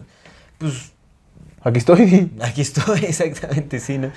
No, no. Pues te no. acuerdas que una vez me contaste que tenías un amigo que era paria, güey, y que lo invitaste, y no sé si un café o algo le invitaste, Ah, y que, no, pues que lo sacaron a los dos guías. a patadas. Ellas eran, ellos eran mi... Ah, sí, sí, sí, que no los dejaron entrar. No, Sí. pero yo sí les dije, no, sí, que entre conmigo y sí entró y todo. Y que te dijo, no, es que yo no puedo entrar ahí, pero así. Sí, sí, me dijo, le dije, no, ¿cómo si entras y todo? Sí, sí entró, entró un- en una ocasión. Sí, sí, pues sí, yo hablé y dije, pues, Pero pues ese nivel de él mismo decirte es que yo no puedo Sí, entrar no, ahí. no, pues ya se sabe, está aceptado y no entra. ¿Y cómo reconocen a los que son parias? Son los que viven en las calles. No, no, no tengo ni idea, o sea. Porque es una casta, ¿no? O sea, los Sí, parias es una son, casta, son sí. específicos los parias, ¿no? Porque Sí. puede haber, eh, por ejemplo, un Richie. Sí. Pues, no, es, no es necesariamente un paria, ¿o sí? ¿Cómo un Un Richie? Richie, un Richie de Un Richie, que- ah, los ajá, Richie, sí, sí, sí. No es necesariamente No, un paria. no, no, no. Pero también vive en la calle. No, los Richie, sí, debe de haber ellos- algo que estos son- vatos sepan cómo distinguirlos, ¿no? Claro, Son o sea, los. Richies pues ya son, son practicantes espirituales y se les da como cierta veneración y respeto, pues les dan comida y todo, ¿no? Pero, pues sí, no, no sé, la verdad es que no sé cómo identifiquen Qué- a los qué- ¿no? O sea, supongo que es por las condiciones en las que... No, es- está horrible, está horrible. O sea, en serio hay un...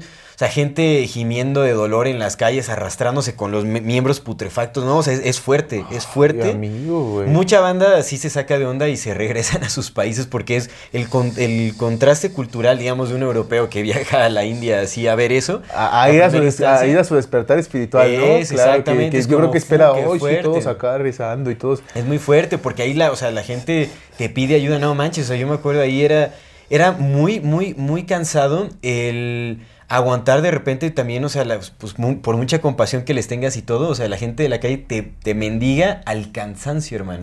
Te pueden seguir cinco cuadras pellizcándote, pero pellizcándote así de, dame dinero, dame dinero, dame dinero, dame dinero, y es así como, y no es solo una persona, o sea, es como una o sea, realmente una manada, son muchísimas personas que están tras tuyo y te están pellizcando y te están insistiendo, dame dinero, dame dinero, pero te pellizcan así que duele, así como que el pellizquillo así todo cansón de no. Sí, o sea, es cansado, es muy, muy cansado, entonces, uff.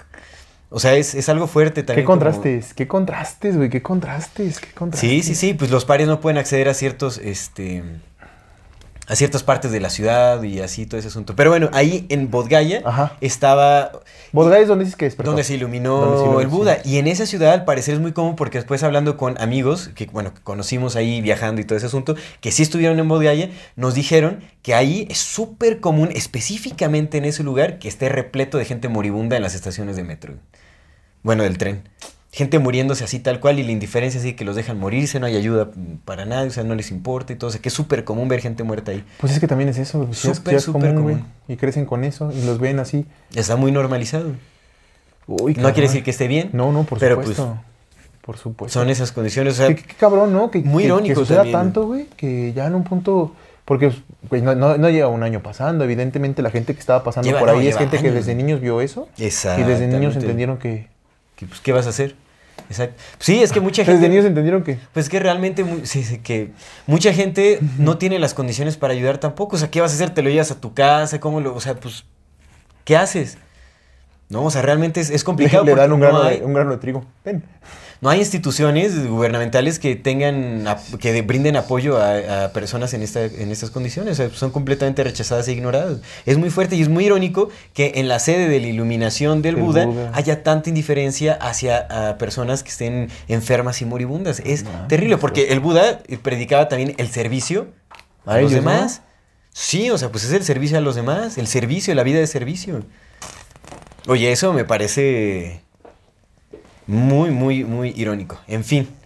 Y bueno, en Pero es que sí es muy irónico, amigo, porque por ejemplo cuando profundizas o medio, medio profundizas en las enseñanzas de, budismo, o sea, ves las cosas que dicen, son cosas bien bonitas, güey. Son cosas que dices, ay, no mames, si lo pongo en práctica seguramente voy a ser buena persona. Y cuando ves cómo se pone en práctica dices, ay, creo que no. Ay, caray, exactamente. Creo que no. Porque, por ejemplo, Japón. Japón es muy zen y sí, muy confu Confucio es chino o Confucio es japonés. Confucio es chino. Lao Tse es chino también, es japonés. Lao, Tse es japonés. Lao Tse es japonés, ¿no? Bueno, no, güey, son Tao. El Tao. El Lao Tse es chino. Sí, chino. Entonces, ¿qué Japón no tiene nadie? Bueno, pobrecillos, con razón.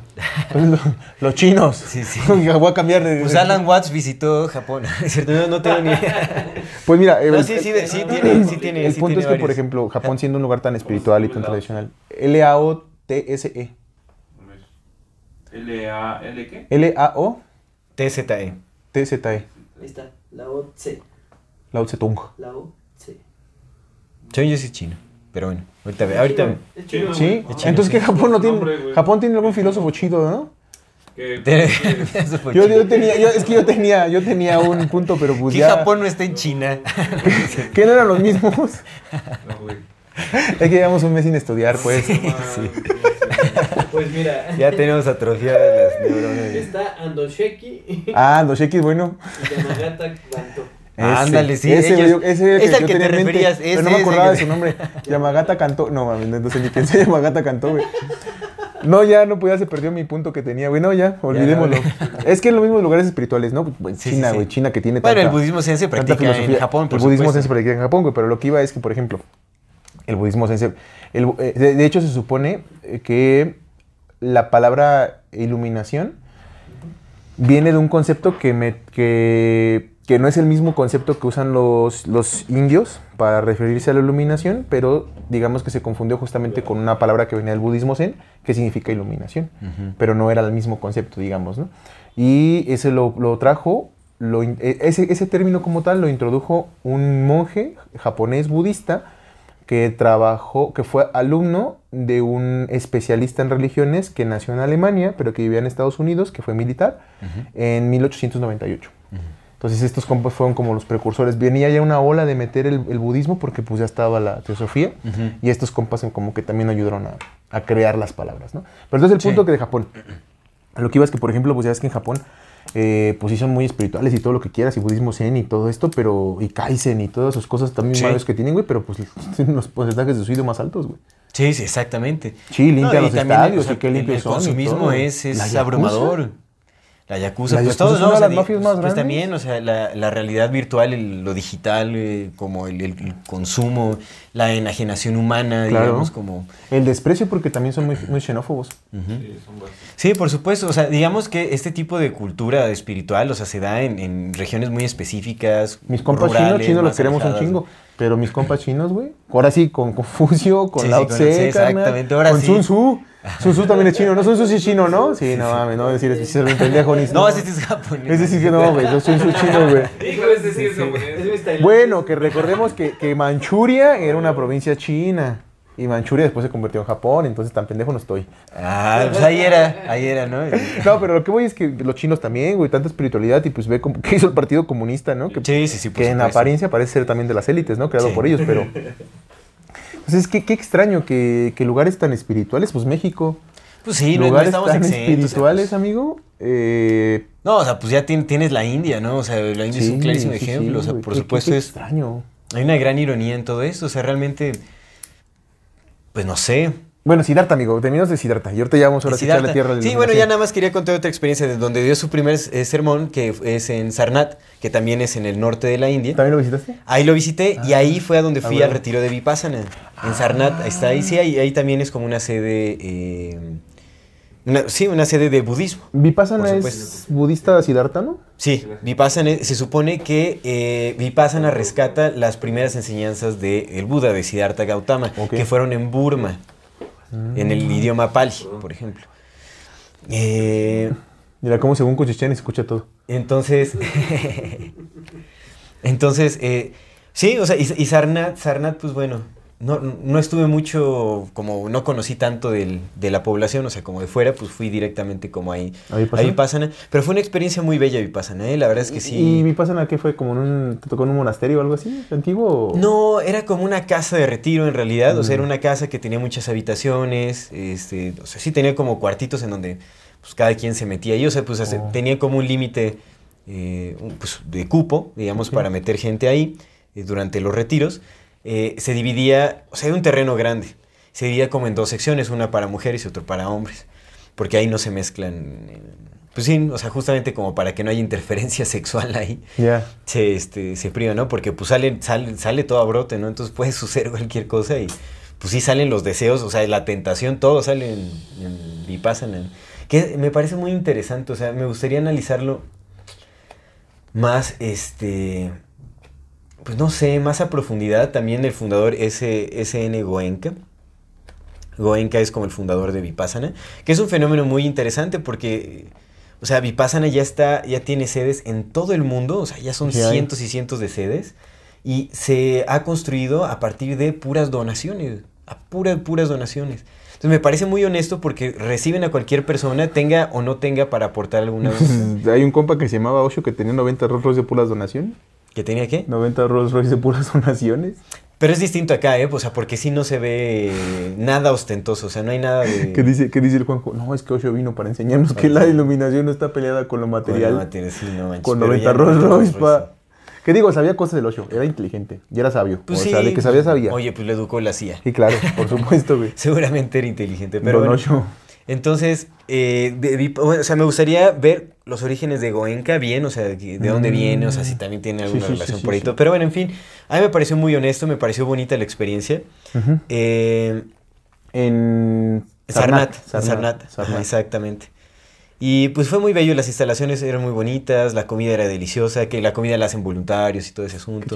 Te digo, o sea, puedes no dejar nada, y si no tienes dinero no pasa nada. O sea, tú entras igual y ya. Puedes aportar con lo que quieras y si no tienes con qué aportar tampoco. Sí, la gente ahí es súper amable, o sea, todos te reciben con una sonrisa, o sea, no... Órale. Sí, sí, sí, no se enoja nadie. Pues no, pues no tienen alma, que se van a enojar. Nada más el, el gurú que, digamos, como que guía las meditaciones un poco, que ni siquiera las guía, o sea, escuchas como grabaciones de Goenka. Oh. Y hay unas que te ponen en inglés, otras te las ponen pues ya en hindi, o, Mm. no, o sea, hay, hay como varios idiomas ya. Invocaciones demonio grabaciones y tú ahí escuchando el indie. A él, digamos, como al gurú, como que nada más al final de una sesión de meditación vas y le preguntas como tus dudas o si Oh, tienes como cosas y así, y él ya te ayuda y todo. Y sí, o sea, todo es súper tranquilo, pues no hablas, ¿no? Es un retiro de silencio también, son 10 días de puro silencio. Qué loco, güey. Qué experiencia tan cabrona. Sí, sí, está, está loquísimo, loquísimo, loquísimo. Sí, Y sí. bueno, también aparte por allá, o sea, pues era psicodélico porque pues eso, o sea, vaya, al final la esencia de Vipassana no cambia aquí en México, en la India o en donde sea, ¿no? En realidad, o sea, pues debe ser lo mismo. Pero pues el contexto externo, o sea, pues es, lo, hace- lo pueda llegar a ser muy psicodélico porque pues ahí también, digamos, como los compañeros de la comunidad con los que estábamos eran pues todos de, de por ahí. Y era, pues era muy curioso todo, no sé, fue, fue como muy, muy psicodélico el, el asunto. Pero lo disfruté bastante, o sea, sí, sí puede llegar a ser un poco complicado porque, pues bueno, mantener una postura por nueve horas. Bueno, en realidad, o sea, eran como... Había descansos, ¿no? Pero sí eran meditaciones como de cuatro o cinco horas, un descanso y otra vez. ¿Y todas en Flor de Loto? Todas en flor de loto. No mames. O sea, al inicio de los primeros días te decían que te podías acomodar, pero después te decían, pues ya intenta sostener así como la, la postura. Y si duele, pues es un, es un sankara, o sea, es como una, la manifestación de una sensación y va a pasar también. Entonces, ¿Y sí pasaba? Sí, sí, sí, o sea, pues se, se dormían las No piernas. mames. Sí, se quedaban completamente dormidas. o sea, de, de ¿Qué, repente pasa, ¿Qué pasa después de tanto silencio? O sea, ¿qué pasa después de la primera hora, por decir algo? Porque una hora, pues la entiendo, porque yo he meditado por 40, 45 Ujú. minutos. O sí las he aguantado. Más, ¿no? Porque pues ya luego me, me da hueva. Me aburro, pero no tengo cosas que hacer, ¿no? Pero, ¿qué pasa después de la primera hora, güey? ¿Qué sucede en ti? Después de la primera hora. Sí, güey, de silencio de... de Pues estar. no, no sucede, es que depende. O sea, ya empiezas a notar después como que hay una disolución de la realidad, pero ya después de varias sesiones. Mm. O sea, porque las primeros, o sea, los primeros días en los que estás aprendiendo la técnica es, eh, pues es pelear un poco con todos esos demonios mentales que llegan. O sea, en realidad, pues hay, hay de todo, ¿no? O sea, yo recuerdo que, eh, bueno, ya después entendí qué era, pero, o sea, aparecen como, entras como, pues visitas varios estados de conciencia en realidad durante la meditación. Hay uno que le llaman justamente que es como, eh, ¿cómo le llamaban? Maquio, creo que le llaman Maquio también. Maquio es como esta etapa que llega en la meditación que es como un sueño, lúcido básicamente, donde se aparecen un montón de imágenes y un montón de cosas y todo. Entonces pues tienes que dejar eso ir también. O sea, yo recuerdo que eso me pasaba mucho, ¿no? Ya cuando llegabas a estados más profundos, pues empezaban a salir como imágenes, recuerdos, o sea, te salía de todo. ¿Y o sea, tendrás una noción como de más o menos a, a- a- a qué hora te pasaba eso? ¿A qué hora?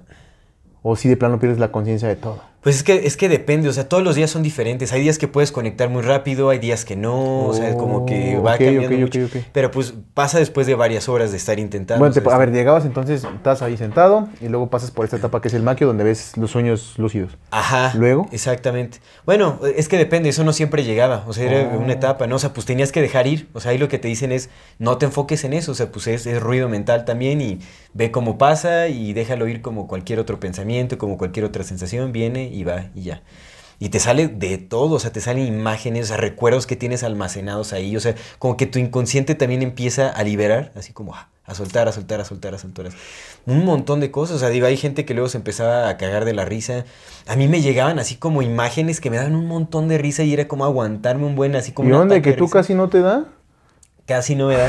No, luego también había gente pedorreándose durísimo. Ahí, No no, manches, eso también me iba así. Es que estaban dejando salir todo. Estaban dejando ir todo. todo, no dejaron ir. manches, no manches. ¿Sí te tocó? Sí. Sí, pero de que un silencio así, un silencio, de pronto, silencio, repente, pero así de esos durísimos metrallas, así que dices, no, ¿cómo mantiene la ecuanimidad con esas madres, no? Pero bueno, de todo pasa ahí. Entonces sí son como varias etapas, hay otras etapas en donde, pues bueno, digamos como el propósito de, eh, de Vipassana es alcanzar ese punto en el que eh, o sea, porque la idea es como enfocarse en las sensaciones que van apareciendo en el cuerpo. El cuerpo es la experiencia más directa que tenemos en esta vida. Entonces, pues, al mantener, al dejar que se disuelvan esas sensaciones del cuerpo, se disuelve el cuerpo mismo y entonces ya puedes eh, reconocer tu verdadero ser, tu verdadera esencia, que va más allá de lo material, de lo físico y todo ese asunto, ¿no? Entonces, como el punto, o sea, de tanto observar esas sensaciones que van apareciendo en el cuerpo, haz de cuenta que te enseñan a hacer como un escaneo mental de todo tu... Todas las sensaciones en tu cuerpo. ¿Como Tienes lo que recorrer, tienes que recorrer. Ajá, él, él promocionaba mucho Vipassana, Vipassana, pero lo que te dicen en Vipassana es como nadie puede, eh, más que un gurú, ya Mm, este, puede... mi. Exactamente, ¿no? y Jacobo le valió madres y dijo, bueno, yo voy a, a decirle a todo el mundo que Vipassané... pero bueno, en fin. Y, llega un punto en donde pues sí hay, existe esa disolución, o sea, sientes como, o sea, tu cuerpo se va en partículas, así como, o sea, sientes literal, sientes como cosquillo, o sea, como todo se disuelve en un cosquillo de... Y se va y queda conciencia pura. Es, es muy extraño, o sea, es difícil de explicar, pero ese es como... el- ¿Y si crees que sea así o crees que sea también sugestión? No, sí. No, no creo que sea su gestión, o sea, creo que... Loco, lo experimentaste hace mucho. Creo, creo que más bien es... eh, o sea, su gestión no es... Esa sensación o sea, es real, o sea, eso existe, o sea, como esa La disolución. sugestión también existe. Sí, no, por supuesto, por supuesto. Yo vi a lo que- Dios. a lo que voy... Yo vi a Dios, loco. Yo estaba bien convencido de que yo estaba a lo, viendo que a voy, Dios. a lo que voy es, o sea, pues obviamente tu cuerpo no se disuelve, está ahí, ¿no? O sea, quienes te están viendo meditar está ahí, o sea, Los es pedos siguen ahí, güey. Es nada más como esa, esa, mm, pues digamos como que vas eliminando capas de la conciencia hasta que llegas como a esa, a esa parte, a esa, a esa, a esa conciencia, digamos, más liberada de, de movimiento mental y como las ataduras físicas y todo ese asunto. Pues eso también es real, o sea, no es sugestión porque pues no hay procesos de creencias. No hay nada que estés, o sea, no, hay, no estás creyendo en nada, solo estás observando. ¿Te explican lo que vas a sentir, no? No. O sea, te, te explican lo que podrías sentir tal. No, no, no, no te explican. En realidad no te explican. Solo te dicen que observes tus sensaciones. Mm. Más bien, ya al final, o sea, a- bueno, como que le preguntas a los, eh, a los gurús de, oye, pues siento esto. Te dicen, sí, es normal que sientes como tu cuerpo, va, y así. Pero no, o sea, realmente no te dicen, y vas a sentir tal. No, no, eso sí Ok. no te dicen. Y luego, Pues ya, o sea, es eh, pero cuando termina la experiencia, de Vipassana. sí, ¿qué, qué sucede contigo, güey? Pues se supone que ya te dan como esta técnica para que puedas meditar en contemplación de todo. O sea, tienes que aprender como con rigurosidad la técnica para que después ya no necesites de, de sentarte en posición de loto y hacer como Ah. todo el específico de la postura, porque Vipassana es libre de rituales. Ahí te dicen es que no necesitas ni prender tu incienso, ni prender la velita, ni hacer tal. Es como liberarse de todos los rituales, liberarse de todo, porque pues la verdad yace detrás de todas las creencias, de todas esas ataduras, de todas esas dependencias eh, ritualísticas y todo ese asunto, ¿no? Nice. Entonces te piden que no mezcles ninguna, nada, o sea, no mezcles ninguna otra técnica porque interrumpe con el proceso de aprendizaje. Chingón. Entonces como lo más bueno. puro es lo más puro. A mí me pareció muy, muy interesante. Suena el bien. efecto es increíble, o sea, terminando ya de... No manches, que sí se limpian un montón de cosas. O sea, también en los sueños, o sea, son sueños lúcidos, son sueños que traen traumas así como no solucionados y los vives ahí, los sueltas y los liberas, te limpias. Es, es como una, o sea, es una purga. Realmente es una purga em- em- mental y emocional. Órale. Entonces, eh, es un proceso complicado. Con honguitos también se puede. Es muy distinto. Muy, muy distinto. Pero se puede.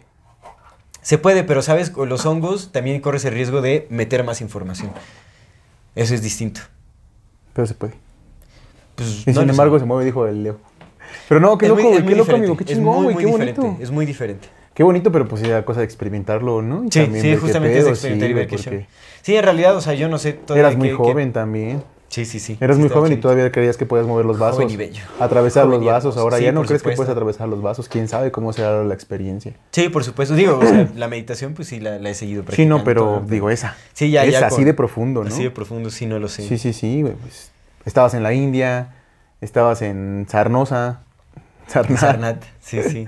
No, digo, bueno, digo, digo, ahora más tengo digo, una ¿no? hija también y no sé si me pueda dar esos 10 días. 10 días. Pero de- puedes ir menos, yo vi que puedes ir menos. Sí, puede, pero puedes irme. Bueno, sí, hay, hay unos retiros. Yo vi en, el- en la de tres página días, de, ajá, yo vi que pues por, para la gente que no tiene tanto tiempo. Sí, sí, eso es cierto. Pero no es lo mismo, o sea, esa no es la técnica. entonces tienes que ir 10.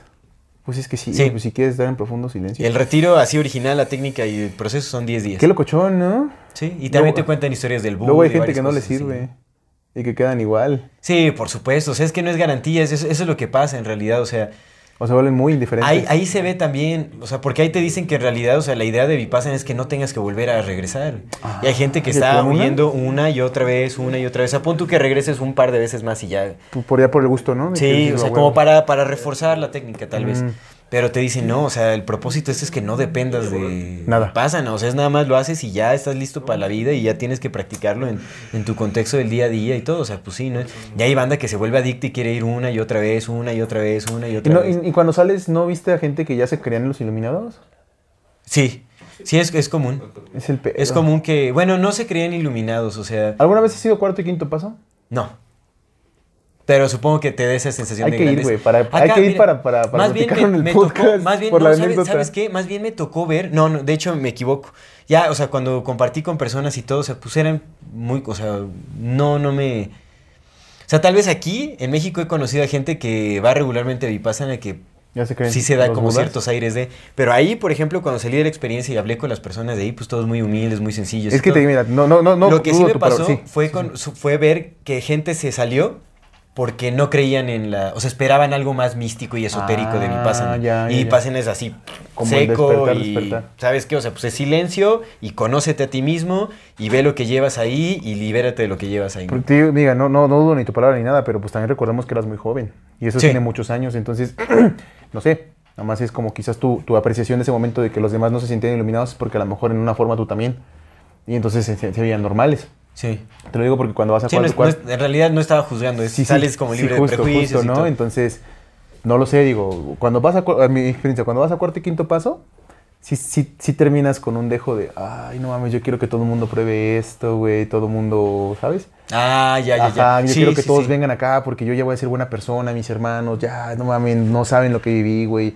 Eh, este pedo y este pedo y este pedo, ¿no? O sea, Ah, ya. Eso, sales- eso sí exacto, pasa. sales eso como- sí pasa. es- eso, eso me refería. Eso sí a eso me pasa, refería eh. como con esta Gan- o sea, sensación de... Ganas de compartir, sí. Pero también esa sensación de, de que ya estás, de que ya estás liberado. De que te sumergen en el De que conociste a- Algo, de que ¿no? tú ya la- eres, tú ya eres sí, sí, aquel, sí. tú ya no eres Raquel, tú ya eres aquel. Tú ya no, yo no soy aquel, yo, soy- yo no soy Raquel, yo ya soy aquel. Ya, Así, ya, ya entiendo, esa sí, sensación, ¿sabes? Que, que también no se va tan, tan luego hasta arriba porque se supone que, por ejemplo, en cuarto y quinto eso es lo que te enseñan, a que no mames, pero si sales así.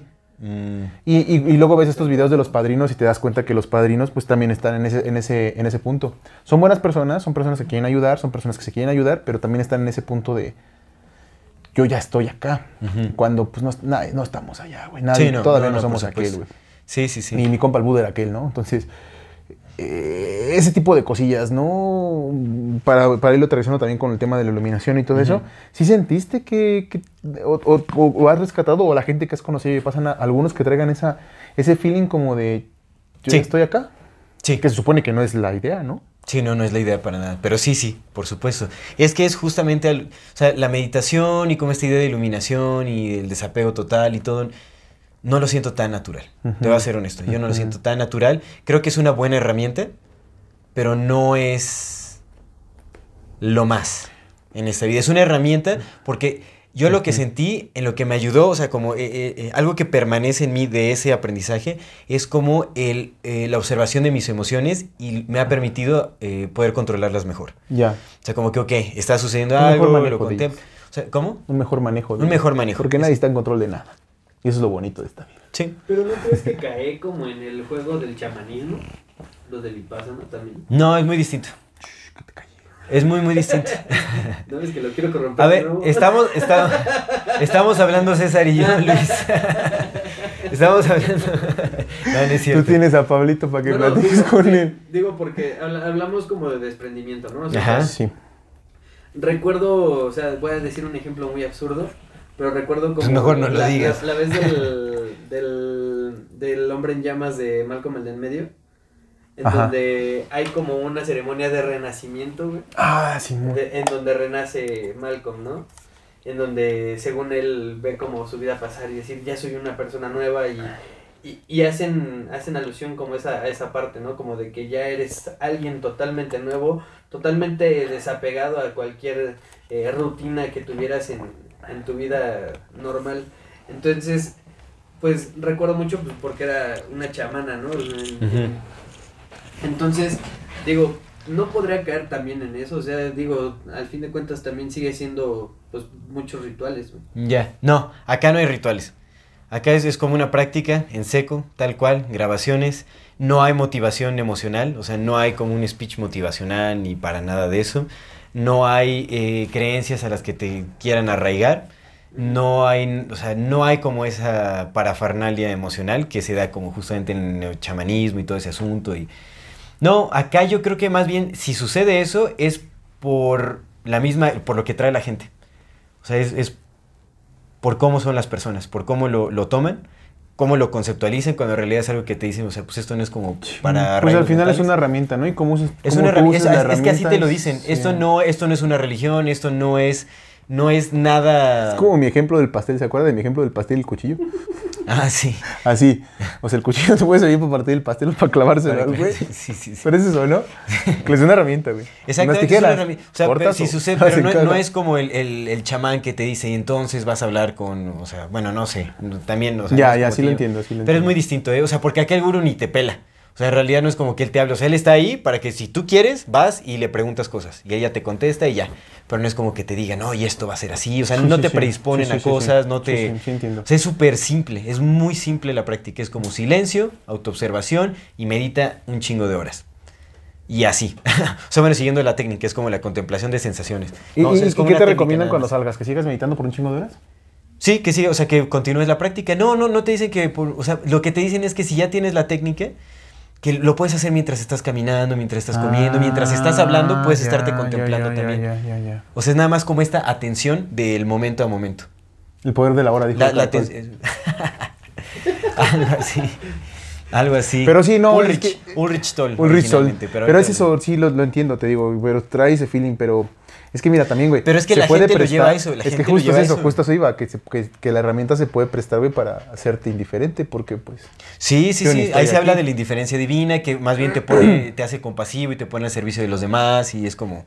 O al revés, ¿no? Decir, pues es que yo ni estoy aquí, ¿no? Como que pues Pero no, o sea, ahí, sí te hablan, o sea, de. Observo mis Ahí lo que te dicen es que dentro de las enseñanzas del Buda habla como de esa indiferencia divina. Es la indiferencia porque no sientes apego emocional hacia las cosas o hacia nadie, pero tienes la, la tendencia compasiva. O sea, de esa, de esa realización de ese iluminación nace la compasión, como que abrazas ese amor que todo lo envuelve y eso te naturalmente, naturalmente te hace compasivo. O sea, es como parte de...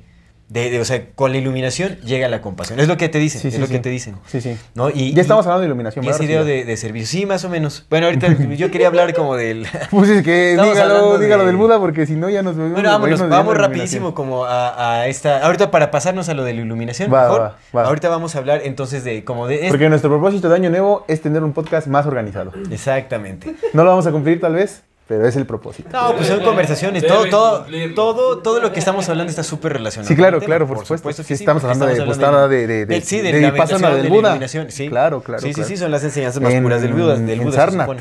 Sarnath. En Sarnath, exactamente, que fue donde dio su primer sermón. Ajá. Todo Y- está relacionado. Y Vipassana son, rescata las primeras enseñanzas del Buda que se dieron en Burma. Ah, y además, ya lo dijo el Buda. Digo, de, las enseñanzas más puras del Buda. Aquí ya lo dijo el no Buda, aquí todo está, junto, todo está junto con pegado. Aquí no hay nada causa ni efecto de nada. Todo es causa y efecto de todo. Exactamente. Podríamos estar hablando de perros y gatos y seguir hablando de iluminación. Ya lo dijo Don Buda. Ahora, ¿qué dijo don Miles Mathis? Miles Mathis A ver, échale, échale. ataca, se, se ensaña un poquito con el budismo. Estaba enojado, estaba enojado mi maestro Matis en ese. Buda. Bueno, él hace un... Miles Mathis se caracteriza por hacer como análisis genealógicos muy profundos. Analiza Simón. como raíces etimológicas de los apellidos, de los nombres, de dónde, del origen de todo. pues saca unas de la manga, pero sí luego hay unas muy ciertas. Pues pa- a, a perspectiva de uno, que como decías, que no conoces, dices, Sí, no, está- esto está muy Sí, empujado sí, y tal, pero si te pones a investigar te das cuenta que puede tener sentido, o sea, realmente puede ser. Miles Mathis lo que hace es eh, un análisis del apellido Gautama. Para empezar, él dice que, pues, o sea, hay muy poca evidencia de que realmente existió un Buda histórico, y es que sí lo hay. Sí, cierto. O sea, Ah, Mira, fíjate, nada más rápido. El Buda tuvo dos maestros. De ellos sí hay, sí hay hasta, o sea, sí hay, hay da- datos históricos de que tuvo dos maestros. Maestros. Dos maestros. Eh, no, ya no, no sé dónde lo anoté, pero tuvo dos maestros. Pero tuvo dos maestros. Sí, y de ellos hay. Ah, mira, aquí está. Ah, Arada Kalama y Udaki Planning for your next trip? Elevate your travel style with Quince. Quince has all the jet setting essentials you'll want for your next getaway, like European linen, premium luggage options, buttery soft Italian leather bags, and so much more. And it's all priced at 50 to 80% less than similar brands. Plus, Quince only works with factories that use safe and ethical manufacturing practices. Pack your bags with high-quality essentials you'll be wearing for vacations to come with Quince. Go to quince.com slash trip for free shipping and 365-day returns. Hiring for your small business? If you're not looking for professionals on LinkedIn, you're looking in the wrong place. That's like looking for your car keys in a fish tank. LinkedIn helps you hire professionals you can't find anywhere else, even those who aren't actively searching for a new job but might be open to the perfect role. In a given month, over 70% of LinkedIn users don't even visit other leading job sites. So start looking in the right place. With LinkedIn, you can hire professionals like a professional. Post your free job on linkedin.com slash achieve today. Ramaputa. Don Ándales. Ramaputa. Se- señor, señor Don Rama. Don Rama. Don Rama. Don Rama, Ram- no le decía- Rama. Don Rama. Don Rama.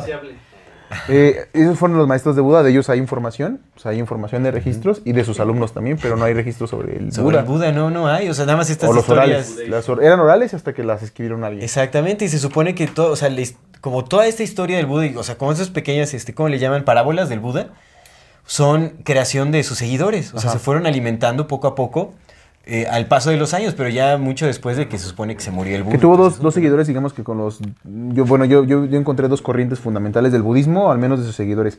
Theravada, que también es llamada como de los antiguos, se le conoce o eh, despóticamente como Irayana, que es el pequeño vehículo, y es de Sariputra, discípulo de Siddhartha. Se supone que tiene menos enseñanzas y es un budismo más light.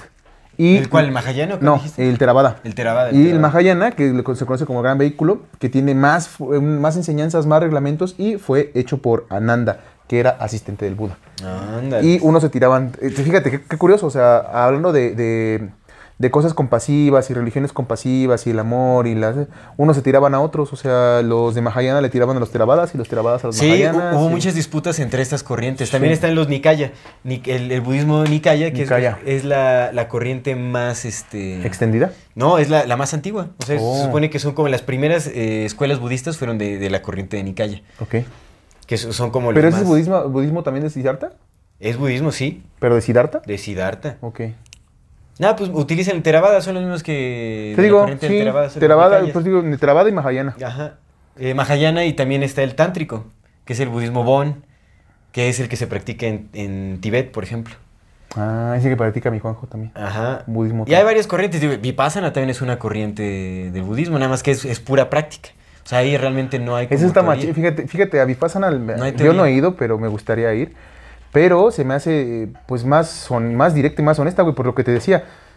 Si se supone que el Buda ya trascendió todo, güey, ¿para qué tantas pinches reglas? Y que los ocho caminos, y que las cuatro verdades, y que las seis cualidades, y que los cinco espíritus, y que bla, bla, bla, no mames. Sí, sí, sí. Mame, Buda. No mames. Sí. Si por eso no soy católico, por tantas pinches reglas. Y tú Sí, sí, sí, justo, exactamente. Entonces, o sea, ¿a, a quién hace- a quién le queremos? Es que todo eso se alimentó por los mismos supuestos discípulos, o Por sea, los, sí, por los, los seguidores, los carnal, que seguidores. querían Y tener... en, en realidad, o sea, el budismo ni siquiera era tan practicado cuando surgió, o sea, casi nadie lo practicaba. De hecho, hubo muchísima oposición del hinduismo. Para el O budismo. sea, como que hubo muchísimo... re- en la India... dijeron, ya, güey, una más. En la India hubo muchísimo rechazo. eh, Al por el budismo. bud- muchísimo rechazo. Fue Al como esto que es. Les valía gorro. güey, también tantas Pero- dijeron, ya, una más, ya tenemos un chingo, güey. No fue sino hasta que hubo un emperador que se llamaba Ashoka, que vivió en el año como 200 antes de, mm, de Cristo. Mm. 200 y cacho, 200 algo antes de Cristo. Ese emperador fue como quien pr- prácticamente que forzó la expansión del budismo en toda la India. Habría que ver también los orígenes de Ashoka y todo eso. Obviamente pertenecía a la nobleza, ¿no? Como Constantino y Tiberio.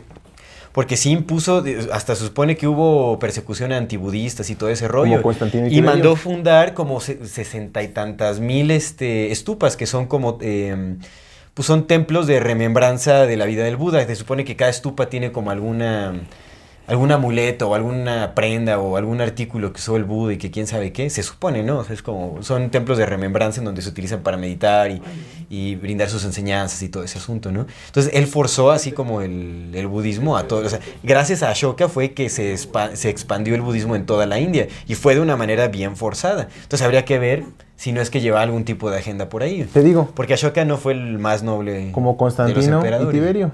Constantino haciéndolo legal y Tiberio declarando la religión oficial del imperio. exactamente. Sí, sí, sí. Algo así. Lo mismo hicieron con el cristianismo, carnal. Pues ya tenían práctica. Posiblemente habría que ver si más Matis no analizó a la Ashoka como algún este, emperador de origen neofenicio. Pues si carnal ya, si ya tenían práctica de cómo hacerlo. Sí, es que todo, o sea, cuando, cuando analizas las estrategias de, de imposición eh, religiosa o cultural o dogmática de cualquier corriente y todo eso, utilizan las mismas estrategias. Ujú. y Pues en ya- la modernidad también se ve, o sea, se, Pues sí, se güey, ya viene la casa abrámica. Ya viene la casa de la familia abrámica. Mm. Sinagoga, eh, iglesia y Me- mes- eh, mezqui- Mezquita. Mezquita. mezquita. Una sola religión, un solo gobierno. Un solo Dios. One world, one religion. Simón. Este es un mensaje para las personas que nos ven y nos escuchan. En la infinita brevedad del ser. Yo soy Aldo Acra Yo soy César Jordán. y este es un video para invitarte a que te unas al contenido exclusivo que tenemos preparado para ti. tendrás acceso a videos privados, Escenas detrás de cámara. cámaras y bloopers. Podrás ver los episodios Antes de ser publicados, recibirás regalos exclusivos por parte del equipo de Amor Fati y 145. y muchas sorpresas más. ¿Qué esperas? Únete al contenido exclusivo de Amor Y Fati. en la infinita verdad del ser. Hasta luego. Cómo extrañamos los que extrañamos cuando se nos viene todo el amor y toda la vida de golpe. En qué momento el recuerdo se vuelve nostalgia y la nostalgia desolación. Cuántos pasos nos separan del olvido. Cuántas veces habremos de morir. Así extrañamos los que extrañamos, Emilia, con días en que la ansiedad y el desgarro lo llenan todo y noches que parece que no van a terminar con la garganta de piedra y el estómago de lumbre atravesado por espadas de alquitrán. Así extrañamos los que extrañamos, Emilia. Así te extraño yo.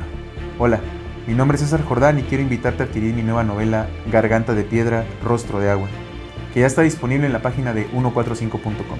Sé que será una experiencia única para ti, pues la historia es tan atrapante que te hará sentirte parte de ella. Este es un recorrido por la ciudad desde el recuerdo y la nostalgia, de la juventud perdida y los amores encontrados, de los amigos y de las despedidas, de los excesos, los abrazos, las memorias y la intensidad de un mundo que pareciera pesar tanto que no existe más allá. Te invito a que te adentres en esta novela y camines junto a mí la historia del amor que quiso e intentó, pero no pudo ser. Dale clic al enlace y adquiere tu ejemplar. Te agradezco de antemano y espero que disfrutes tanto como yo al escribir. Hace un análisis del apellido Gautama. Dice, bueno, si existió en realidad este Siddhartha Gautama, hay que analizar su apellido porque pues, él pertenecía a una familia aristocrática de mercantes también, o sea, de, Sí. no, o sea, pues, su padre era el rey, entonces pues pertenece Sí. a la nobleza y él hace eh, análisis justamente del Aparte, su, Gautama. su familia era no aria, Mm. ¿sabes? O sea, eran, ya ves que los arios son pues, arios, pero ella, eran, o sea, lo- los hindúes, los, si los indios son de la región de Aria, se supone que fueron traídos, la religión aria fueron traídos por Rama y Rama creó a los arios, ¿no? Pero estos compas no eran arios, es decir, que los arios son como originarios de esa zona, del valle del Indostán, pero la familia de Siddhartha no eran arios. O sea, eran de otro lado. Ok. Y es justo por eso ¿De lo el viene? Minds Mapping. Exactamente, Dice, ah, pues mira, si ya decían que eran de otro lado, pues. Muy posiblemente Eran era- mercantes, ¿por qué no vienen de acá? Exactamente, sí, sí. Entonces él hace este análisis de- del apellido Gautama, que en la India se, bueno, se, se pronuncia Gotama. Ok. Se, se escribe Gotama, no Gautama, sino Gotama. Él dice que pues, los cambios son a propósito justamente para desviar la atención. Pero bueno, Gotama viene de la palabra God, Dios, ¿no? Que viene de la palabra Gudan o Gutam, eh, que es una, como un término protoindoeuropeo, que tiene su raíz en sánscrito, que es gau, que significa invocar. Y eh, esta, eh, esta raíz etimológica de gau se puede encontrar en eh, el origen de tres tribus germánicas, que son los, bueno, en inglés son los Gits, Goths y los Gutar. Los Goths son los góticos, los Git, no sé, los Los geeks. los ah. gatos, los geatos, no sé. cómo. Pero bueno, y los, los gutar. Los Gutiérrez. Y algo que dice que a, lo- a los góticos también se les llama los gautani. Mm. ¿No? Entonces él dice, bueno, pues por ahí ya se va viendo un poquito más eh, de dónde viene. Y él dice, en donde se, se evidencia mucho como eh, la relación con los neofenicios, porque bueno, él dice, ¿no? Bueno, él, él habla que de estas, tri- estas tribus germánicas son neofenicias, en realidad, o sea, se se sabe que los neofenicios se infiltraron eh, en todas las culturas, ¿no? O sea, se hicieron pasar por persas, se hicieron pasar por góticos, Por se hicieron pasar por vikingos, se hicieron pasar por un montón de... de- Por- por de mexicas, poblaciones. güey. Por mexicas, exactamente, por, por toltecas también se sí, supone, sí, ¿no? sí. Por varias cosas. ¿no? No, por mexicas, los toltecas se supone que eran los, este, Pues, güey, los mayas. los tártaros. pero Los bueno, mayas se llaman mayas. ser también. Y hay una palabra exactamente igual en la India, güey. Maya. Sí, sí, sí. Sí, sí, sí. le- La pinche coincidenciota, güey. Sí, sí, por supuesto. Y Maya es la madre del Buda. Ujú. No mames, güey. Sí, sí, son muchas coincidencias, amigo. Pero bueno. Entonces, eh, Carl Jung dice- que eso es normal. Carl Jung Por dice que sí, por, lo- por el compartir el inconsciente Pero Carl Jung, era- colectivo y- Carl Jung pertenecía al Círculo de Viena, donde estaba Sí. Don Freud, y Don Freud fue usado No creo que se cosas. salve, ¿eh? No creo que se salve de la cooptación eh, eh, de las élites. Pero en fin, entonces, bueno, ya asumiendo, bueno, más bien dentro de los estudios de Mas Mathis, eh, casi casi que eh, comprobando que los góticos eran eh, neofenicios, entonces dice, bueno, también se le llamaba a los gautani, a los góticos, Sí. entonces él pone como en evidencia el apellido de Sax Coburg Gotas. de los ascos vergotas, Simón. De la reina. Ese es el, exactamente de la reina Isabel, Isabel. que viene de su verdadero apellido es Sax Coburg. Sasco y vergotas. Simón. Pues Sí, ese es. está abierto a, a la mala interpretación, se puede entender mal. Pero bueno, Sax Coburg Gotha Es que es, es Sar, Sax, espacio, es Sax, Sax, Sax, Saxe, espacio. Coburg, Got- espacio, vergotas. Ah, no, gotas. Gotas. Gotas. ¿Sabes qué vergüenza? Sax, Sas, qué vergotas. Sax Coburg Gotas. Ese es el apellido. Y obviamente este apellido pues tiene una derivación de los góticos, ¿no? O sea, Gotha, de los goths. Mm, Sí. Y eh, eh, se supone que esta familia se estableció justamente en los principales eh, centros de intercambio mercantil de los góticos y obviamente orígenes neofenicios. Entonces dice, pues bueno, hay una raíz etimológica compartida de Gautama, de los Gautama, con los gotas, con todas estas tribus germánicas, etc. Entonces él lo relaciona con estas familias de la nobleza al final. ¿no? Entonces dice, pues bueno, o sea, independientemente de si, de si existió o no, se puede ver que tiene algunos orígenes que podrían estar relacionados con estas familias neofenicias.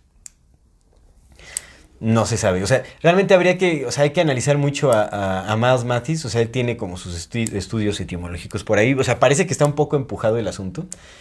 Yo no sé qué pensar, pero bueno, o sea, a mí, a mí sí me, me hace sentido que sí sea como pues, una, una, historia Inventada. creada por las élites, exactamente, ¿no? Uh -huh. O sea, justamente, ¿no? Por lo que hablábamos, o sea, 600 años después es que empiezan a salir los primeros escritos de la biografía del Buda. Y que aparte que haya sido empujada, como, ¿no? O sea, como que haya sido empujada exactamente por esta emperadora Ashoka, fue, está medio raro. Y además Mathis dice que siente que en el budismo hay como una tendencia muy oscura que rechaza la vida misma. No, o sea, él habla, por ejemplo, de, de el hecho de que el, el, nacimiento de Buda haya sido un nacimiento sin dolor.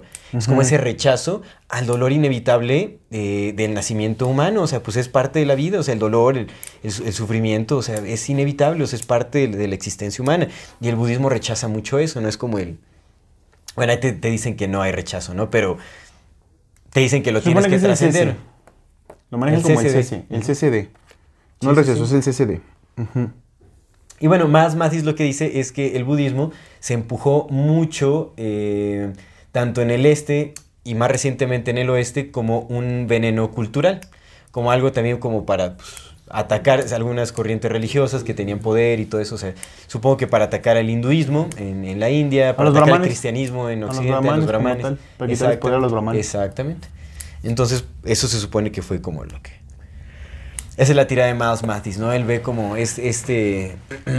que sí, que hay una agenda detrás, o sea, que se utilizó justamente como este corruptor cultural. Sí, sí, sí. Para meter sí, sí. confusión, para sí, crear divisiones este, de creencias, de, etcétera, etcétera. Ok. Hablemos de iluminación. ¿Tú crees? Hablemos de la Illumination ¿Tú crees que existe la iluminación? Hablemos... ¿Qué se entiende por iluminación? A mí me gustaría... Eh, Trae mi libro de El Poder de la Hora. El Poder de la Hora de Eckhart Tolle. ¿Cómo pegó Ulrich ese libro, eh? No manches, el pero justamente analizábamos de, del Ulrich, sí. Porque Eckhart Tolle, bueno, yo creo que muchas personas lo conocerán. O sea, pues es, es como una especie de gurú moderno. Eh, creo que es alemán el compa. De origen germánico. Pero este, pues tuvo un auge tremendo. O sea, en libros de autoayuda se vende, puta, es un bestseller. Cuatro millones de Estuvo libros en vendidos. Oprah, todo el asunto. Sí, no. Algo súper, ¿qué es lo que te comentaba, no? En que no realidad, estudió. No estudió, él se supone que decidió a los 13 años dejar de estudiar de los 13 a los 25 años, algo así. Creo que sí llegó, eh, empezó a estudiar otra vez y de otra vez lo volvió a dejar. Pero oye, para alguien que no estudió... Como mi Luis. Espera, alguien que no estudió, dar clases de, de lenguas en, en la Universidad de Cambridge y en universidades prestigiosas, alguien que no estudió, que no tiene credenciales, lo dejan entrar a dar clases a universidades De prestigio. Exactamente, exactamente. Entonces dices, oye, es- eso está muy, muy raro, ¿no? Aparte, su primer libro fue El poder de la hora. Su primer libro escrito. Y que sea de los más vendidos en el mundo prácticamente. O sea que, oye, tu primer libro no pega así. Bueno, no sé, tendrías que tener muchísima suerte. O tendrías que ser neofenicio y tener los contactos adecuados para que puedan esparcir. Pues tu libro Gabriel, por todo Gabriel el García mundo. Márquez hizo muy famoso con su primer libro. Habría que ver. Vendió un chingo. Márquez es un apellido. No, no, no es cierto.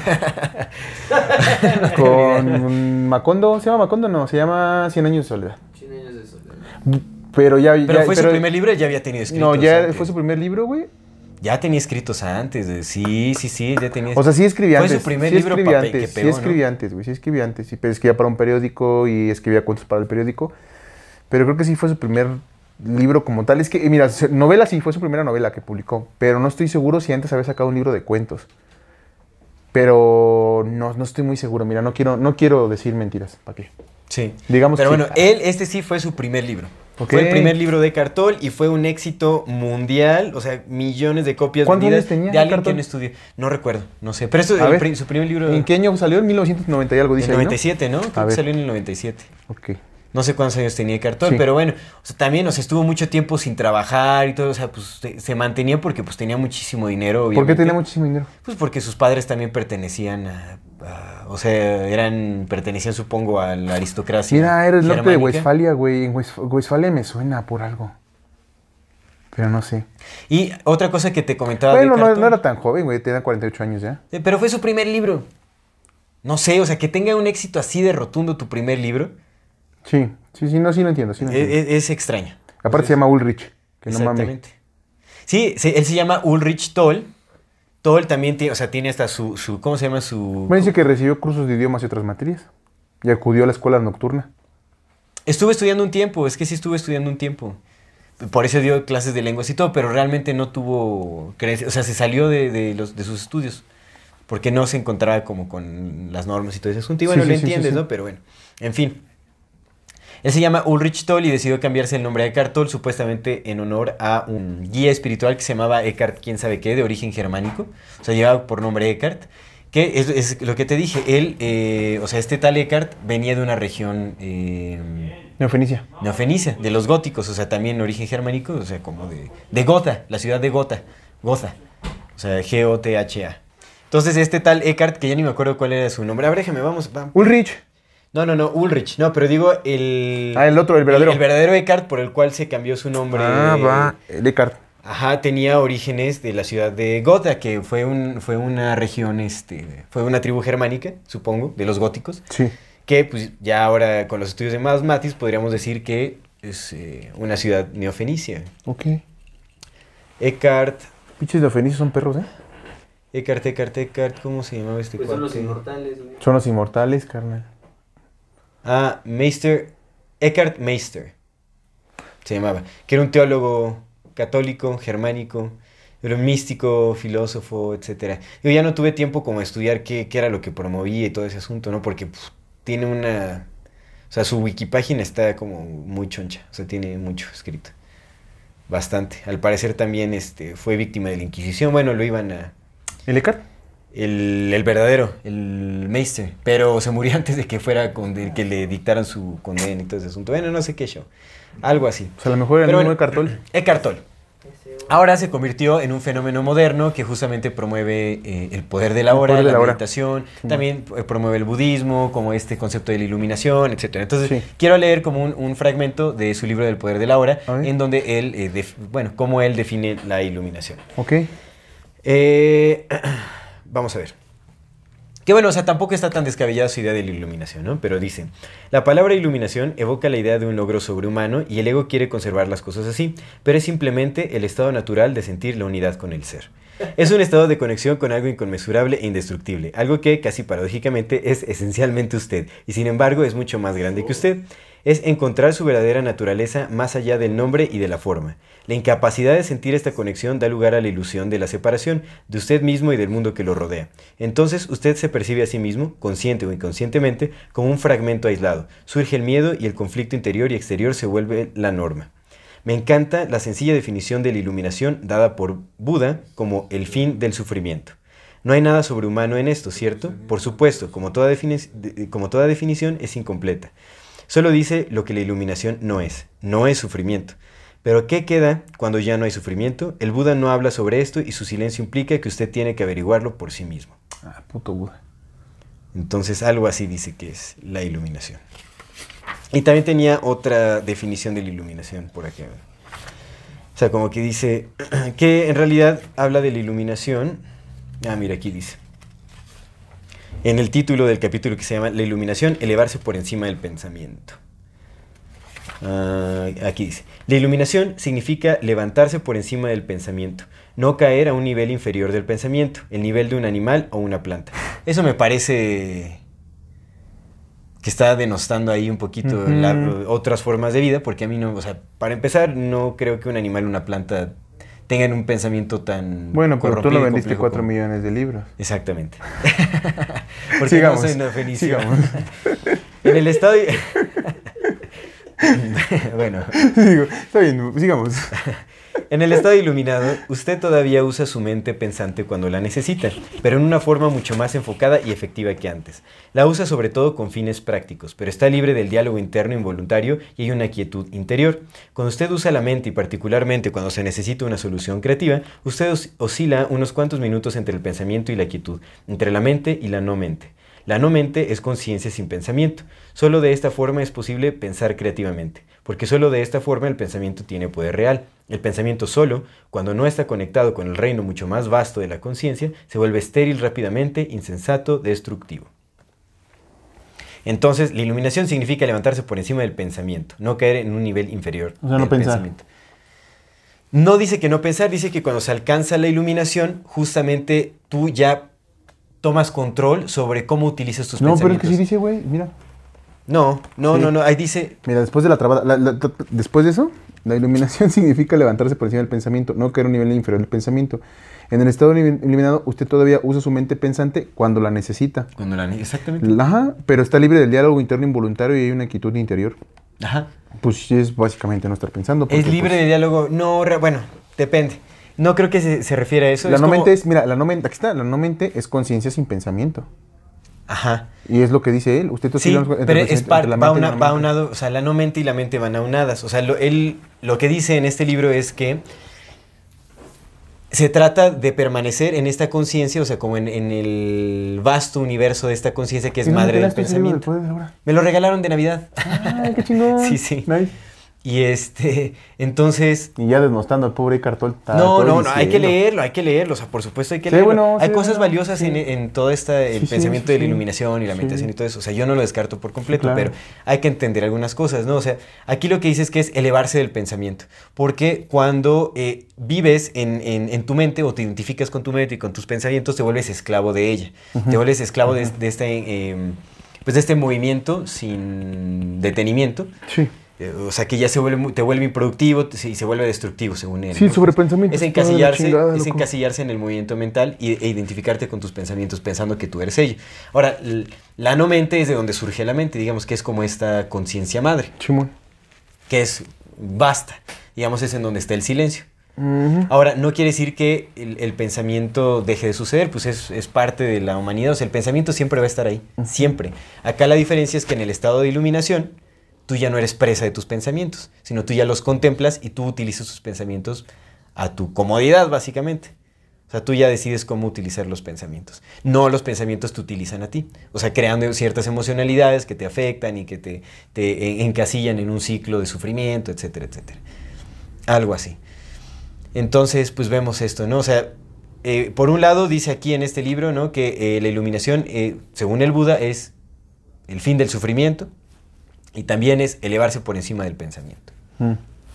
Hay muchas definiciones sobre lo que podría ser la iluminación, ¿no? Pero pues no sé qué pensar al respecto. Pero otra, otra de las definiciones de la iluminación es darse cuenta que todo está unido en uno solo, que es y que no es, que es más allá del ser y pero también es el ser.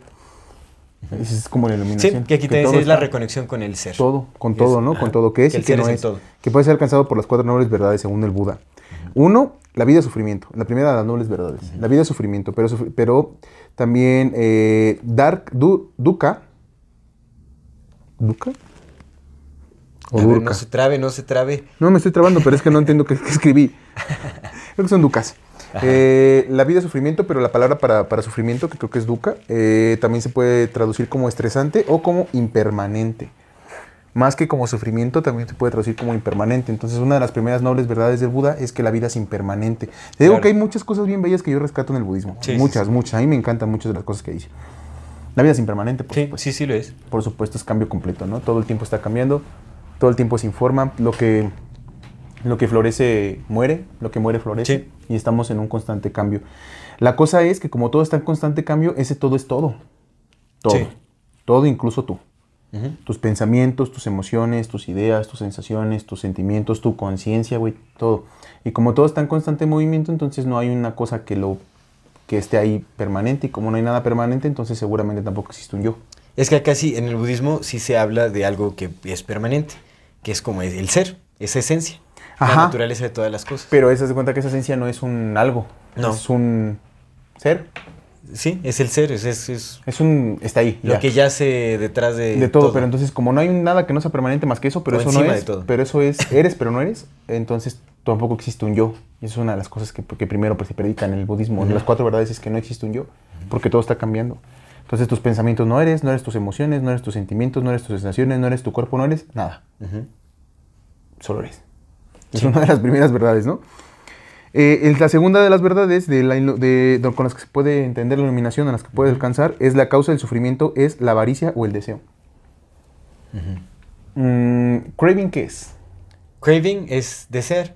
Pero es un deseo más... O sea, es que craving podría ser como antojo, pero en realidad sí es deseo. O sea, pero la es otro deseo, ¿no? Es, es que no, es que justo no hay una palabra como que traduzca ese... Yo sí sé que es craving en inglés, pero en español justamente es deseo, pero no es el deseo normal, no es Es un desire. deseo más pasional. Ajá, no es desire, es craving, es como Sí, sí, una sí. necesidad, güey, como, ¿sabes? Como una necesidad de deseo, como, Sí, un- sí, sí.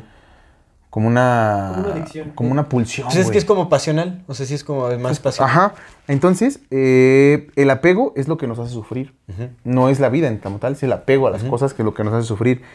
Cuando tenemos expectativas o estamos confiados en quiénes somos o estamos confundidos con quiénes somos, esperamos que el mundo se comporte como queremos. Recordar que no hay un yo y tampoco un lo demás, que solamente hay. Esa es una de las formas de entender la segunda esto, ¿no? Entonces el apego es lo que nos hace sufrir. La vida es sufrimiento porque es impermanente, pero el apego a esa impermanencia, a esa que queremos que sea permanencia cuando no lo es, eso es lo que nos hace sufrir. El tercer, eh, que todo es impermanente justamente. Entender que todo es impermanente es el cese del sufrimiento, es la tercera verdad. Eh, liberados del apego, lo que empieza acaba. No es superar, no es suprimir, es observar que así como empieza, termina. Es el cese de todo. Claro, es la contemplación. Es justamente lo que, te- lo que habla, ¿no? No es un una supresión de lo que tú estás sintiendo, es un cese, un detenimiento, porque con lo que empieza acaba. Entonces es como que ahorita sufro, va a dejar de sufrir. Sí. Solamente lo observo y dejo que pase, ¿no? Y cuatro, eh, el camino hacia la iluminación o la trascendencia se logra a través de los ocho caminos. Esa es la, parte, la, cuatro, la cuarta verdad. Que para la cuarta verdad hay ocho caminos. Que también se me hacen muy bonitos, fíjate. El primero es... Eh, chinga, ¿por qué escribo tan feo? comprensión correcta. Comprensión La correcta. comprensión correcta de, de estas cuatro verdades, de estas tres verdades, ¿no? Eh, la vida es impermanente, el apego es lo que nos hace sufrir Sí. y el cese del sufrimiento, el, el cese del sufrimiento es el desapego. El desapego. Y esa es la comprensión correcta. El segundo es el pensamiento correcto. Tratar de justamente lo que dice de Cartol, ¿no? Que nuestros Sí. pensamientos, observarlos y que solamente utilizarlos para tener pensamientos de posit- positivos, pensamientos de construcción, pensamientos que encaminen hacia algo. La, tercera, la palabra correcta, que pues también es bien cierto, ¿no? Utilizar Sí, la sí, palabra de manera correcta. Sí, sí, por supuesto. Dices lo que haces, haces lo que dices y tratas de no, no lastimar a nadie con tu palabra, de no hundir a nadie con tu palabra y de que tu palabra siempre Es como los acuerdos toltecas, ¿no? Justo, justo, sí, sí, sí. Cuatro, la acción correcta. La acción correcta, pues, hacer siempre lo que sea correcto. No dañar, ser compasivo, ser compartido, ser respetuoso, ¿no? El quinto, la ocupación correcta. Eso está chido porque no habla de que te vayas a la Z, sino que hagas de tu vida algo que no dañe, sino que construya. Sí. Esa es la ocupación correcta, que también se me hace muy bonita. El esfuerzo correcto. No dar más, no dar menos. Dar el esfuerzo correcto. Sí. Porque ese es el camino medio. El ¿Y por qué güey. nunca regresó con su familia? Porque ese no era el esfuerzo correcto. Era muy, era más esfuerzo. Dijo, no, mi familia es mucho. No, no, ya. No, ya, Mi obstáculo no lo voy a ir a visitar nunca. Pues imagínate. Siete, la atención correcta. La atención correcta. Eh, estar presente, el poder de la hora, ¿no? Estar presente, estar, Estar aquí, presente. estar aquí, estar viendo, observando, estás aquí, estás en este momento, no estás acá, estás aquí. Y el ocho, la concentración correcta, la meditación. Esos son los ocho caminos hacia, el hacia la liberación o hacia la iluminación. The Eightfold Path, ¿no? Exactamente. La comprensión correcta, pensamiento correcto, palabra correcta, acción correcta, ocupación correcta, esfuerzo correcto, atención correcta y concentración correcta, que honestamente a mí no se me hacen tan difíciles de entender. Sí, ¿no? Y creo que nadie es perfecto y nadie lo va a hacer, ni el señor Ecartol seguramente cuando va al baño pues no está presente, voy a estar pendejeando porque pues muchas cosas se pueden decir, pero pues es del dicho al hecho. Pues mira, para planificar un libro tienes que ver a futuro también, ¿me entiendes? Entonces hay, hay como muchos contrastes en todo eso. Por supuesto Y que... el pasado, porque seguro cosas que aprendió, Sí, sí, las puso acá, que- porque pues si no, como El Buda decía, no te, no te acuerdas de nada, señor Don Buda, entonces no traes sus enseñanzas. Sí, sí, y él, y él critica mucho como justamente, él dice, no, o sea, eh, habla que, que, mm, mucha gente eh, compara, digamos, como a mucha gente rica como mendigos, porque dice, no necesariamente necesitas ser pobre económicamente para ser un mendigo, sino más bien mendigo es aquel que, aunque esté lleno de riquezas este, materiales, no ha, no ha logrado eh, encontrar su riqueza interior. Mm, Y es como... Esto es chido. Sí, pero pues él tiene un chingo de varo. Pues sí, pues claro. No lo rechaza Sí, para nada, ¿no? por Entonces. Te digo, hay, hay muchas contradicciones. Y Porque el Buda está- sí está decía muy que no te bonito. metieras en pedos de dinero. Está muy bonito, está muy bonito todo esto. O sea, realmente, ¿no? Creo que eh, el Buda para mí es más una figura simbólica. No sé si realmente existió, o sea, en Siddhartha. Gautama, o sea, muy posiblemente no haya una figura real histórica. O si existió, tal vez no era como nos los pintaron también. Exactamente. Ah, sí, porque hay historias que dicen que más bien él optó por ser un monarca, o sea, que el, el verdadero Siddhartha Gautama sí fue un monarca. O sea, que solo siguió como con... Sí, Darteo. Ajá. Ah, te, bueno, te decía nada más rápido esto de, de estos, de estos caminos. A mí no se me hace nada, nada fuera del mundo. Creo que es un correcto guía de vida. Creo que si los llevas a cabo puedes eh, encontrar una felicidad que no sea tan perecedera o que no perezca tan, tan pronto. Creo que Sí. puede librarte del sufrimiento, por supuesto. No de todo el sufrimiento, porque el sufrimiento también es un maestro. Sí. Es un gran maestro. Es necesario, es Es parte un de gran esta maestro. vida. Lo dice el Mans Matis y tiene mucho Sí, sentido, es porque que no nada más lo dice ese güey, sino No. creo que es algo que decimos muchas personas, carnal. Si el sufrimiento, si la experiencia humana no fuera parte de la experiencia humana, no estaríamos viviéndola. Todo lo que pasamos aquí es parte de la experiencia humana. Todo, güey. Tienes hambre, es parte de la experiencia humana. Gózalo. Tienes deseos, gózalos, ¿no? En su justa medida y sin que te afecten y sin que afectes a nadie más, pero pues Sí. gózalos. Eres parte de la experiencia humana. El celibato a mí se me hace muy duro, por ejemplo. Muy duro para quien lo practica, porque eso no es parte de la experiencia humana. Tienes órganos sexuales hechos para tu placer. No es parte de la experiencia humana que sea célibe, ¿no?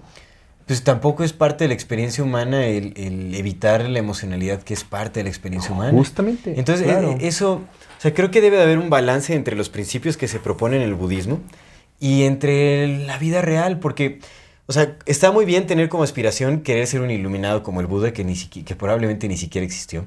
O también, ¿no? O sea, como el ejemplo que pone Jesucristo, que es así como la persona perfecta, el ser perfecto, ¿no? Así como, dices, bueno, si, si, si lo usas de ejemplo y aspiración en tu vida, seguramente serás una mejor persona, te va a ayudar, pero también hay que ser realistas, o sea, alcanzar eso en las condiciones actuales y en el contexto del día a día, Claro. creo que son aspiraciones inalcanzables porque tendríamos que evadir toda nuestra humanidad para poder, o sea, estamos hablando de alguien que se consideran dioses. Claro, claro, por supuesto. Y acá, por ejemplo, Eckhart Tolle es lo que dice, o sea, pues realmente la iluminación no es algo de, de- de dioses, sino es algo muy sencillo, pero a la vez lo que te está diciendo es como el desapego total y es como, te está diciendo que hagas lo que hizo el Buda y el Buda abandonó a su familia. O sea, ya desde la vida del Buda, él, él nunca regresó con sus familiares. Su hijo se unió a él, pero no, lo, no, lo- no fue por él. Su hijo lo vio y dijo, Lo ay, mi jefe, dijo, "Sí, es mi mi jefe, sí". jefe, yo quiero estar un ratito con mi jefe. Bueno, sí, su esposa. Ah, no, su esposa y qué. su esposa no. sabe, ya no. Su jefe, fue con Que su también, jefe. o sea, en la historia del Buda, por ejemplo, o sea, hay poca mención o poca relevancia. O sea, nada más tenemos la relevancia de, de su madre, que es Maya, que... No, sí hay mujeres, mira, fíjate. ¿Sí? Sí, carnal, eh, pero ahí te va. El Buda aceptó a mujeres en su, shang- en su sangha, que es la, el, su crew, Pero yo me refiero como a figuras... eh, representativas. Importantes. representativas no, mujeres no hay. No hay. Aceptó, No, pues sus- también con aceptó Cristo mujeres a su sangha. Una vez que pasaron cinco años de que se lo pidieron. Se lo pidió su madrastra. Le dijo, güey, haz el paro, llévanos. Dijo, no. Pero se dice que fue porque como andaban viajando y eso, pues no querían que las violaran. Pero a los cinco años ya aceptó a Bodhisattvas, creo que Sí, a- sí, acepté. Sí, por supuesto, pero me refiero con la historia del Buda y todo eso. Sí, ¿no? importantes, digamos, no hay más que su jefa, que se murió a los siete días. Y eso es otra cosa, ¿no? A ver, cuando se habla de la iluminación, ¿en dónde están las iluminadas, por ejemplo? Ahí dice el Cartol que las mujeres tienen más acceso a la iluminación. Sí, hay que leer ese capítulo, pero me refiero históricamente. Bueno, mira, si nos vamos a la historia del patriarcado, se supone que las mujeres han estado reprimidas desde siempre. Sí, bueno, sí. se supone, sí ha habido represión. Sí, o sea, por eso es a lo que voy. O sea, en realidad, pues, no, o sea, Ya han se estado, ya han estado el- muchas borradas de la historia y otras que no han querido aparecer en la O sea, hay mucho simbolismo masculino para la iluminación, ¿no? Cuando en realidad, o sea, pues... Pero es lo que te digo, o sea, si nos vamos a la raíz del patriarcado y cómo se creó la historia, porque pues también es cierto, o sea, que Sí, sí, por supuesto. hay cosas, hay cosas, así como hay, otra vez volvemos a lo mismo, hay mujeres crueles, hay hombres crueles, hay gente cruel. Gente cruel. Hay gente cruel, lo hay. Yo, yo es a lo que voy, o sea, para mí es una crítica, ¿no? O sea, que se haya empujado como la imagen Masculina, meramente masculina para la claro. iluminación, cuando en realidad, o sea, Seguramente oye, te están diciendo que todo mundo lo puede alcanzar y solo te están mencionando a Yo una vez te lo pregunté, ¿te acuerdas que una vez iluminándose, en tu ¿no? casa por qué no había mujeres iluminadas? Sí. Pero pues puede ser eso, a lo mejor o no figuraron o no son parte de la historia. Que el Osho dice que las mujeres solamente pueden llegar a la iluminación a través de los hombres, pero no como Sí. una especie de desprecio, sino como un güey, pues es que son se sus complementos. Sí, como que su naturaleza es distinta, ¿no? Es lo que habla, sí, Exacto. sí. Sí, justo. Sí, sí, sí, pero bueno, en fin. me- Así me como el hombre extraño. solamente puede gestar a través de una mujer, porque pues, el hombre no gesta, la gesta, la gesta la mujer, pero pues, por parte de esa gestación, la mujer solamente puede alcanzar la iluminación a través de un acto con un hombre. Sí. Digo, habría que leer este, este, Sí, te digo que pues, ahí estaba, dice que las mujeres son de La las... entrega de las relaciones personales. Digo, hay, to- toca leerlo todo. Pero ahora lo que voy es que sí se puede alcanzar, supongo que, que estas son muy buenas guías, así como los 10 mandamientos también son buenas guías. Sí, Hay un, hay son un- referencias, Hay un capítulo de la. Biblia que a mí me encanta, no lo he leído todo, pero me han leído partes porque pues conozco muchas personas de, de- que les gusta leer la Biblia y pues a mí me gusta platicar con la gente, entonces los escucho. Fíjate, tienen Eclesiastés y Sabiduría, se llama el otro libro. Y son dos libros que están muy buenos, carnal. Tiene mucha información muy valiosa de comportamiento moral que dices, güey, si, si hiciéramos caso a eso, creo que viviríamos un poco más tranquilos todos. Sí, ¿no? sí. Todos. Pero eh, de digo? eso al rechazo de lo que te hace humano y todavía Porque eso es lo que se busca, trascender la condición humana. Claro, Eso es lo que se está es buscando en la raíz de las enseñanzas. como al final. por qué por Sí, o sea, para o sea, ¿para qué hay vida? ¿para qué vengo? Exactamente, ¿Pa ¿para qué, qué- viene uno? pa O sea, qué decides? Para aprender a trascenderlo y decir, ah, nunca necesité nada de esto. Es como, es, es extraño, es a lo que voy. Esa es la crítica que hace Miles Mathis, por ejemplo, ¿no? Es como, ¿por qué tanto rechazo? ¿Por qué tanto rechazo a la condición humana? Cuando en realidad deberíamos de abrazar toda la emocionalidad que viene y todo. O sea, también es importante, ¿no? O sea, porque pues, Eckhart Tolle, por ejemplo, dice que hay que, o sea, sí se puede alcanzar el grado de eh, tener puras emociones positivas, buenas. Pero ¿qué pasa cuando te van a asaltar? ¿O qué pasa cuando alguien te va a agrede, cu- cuando alguien te agrede y tienes que defenderte? ¿No? Pues eh, el instinto tiene que traer emocionalidad hijos. que sea la correspondiente para tu supervivencia también, ¿no? Tus Porque hijos también. estamos aquí, no es como que, ah, sí, ya estoy desapegado de, de mí, de mi familia y todo, y pues, si me van a matar, que me maten, que pase ya, ¿no? O sea, es como, pues, no, no.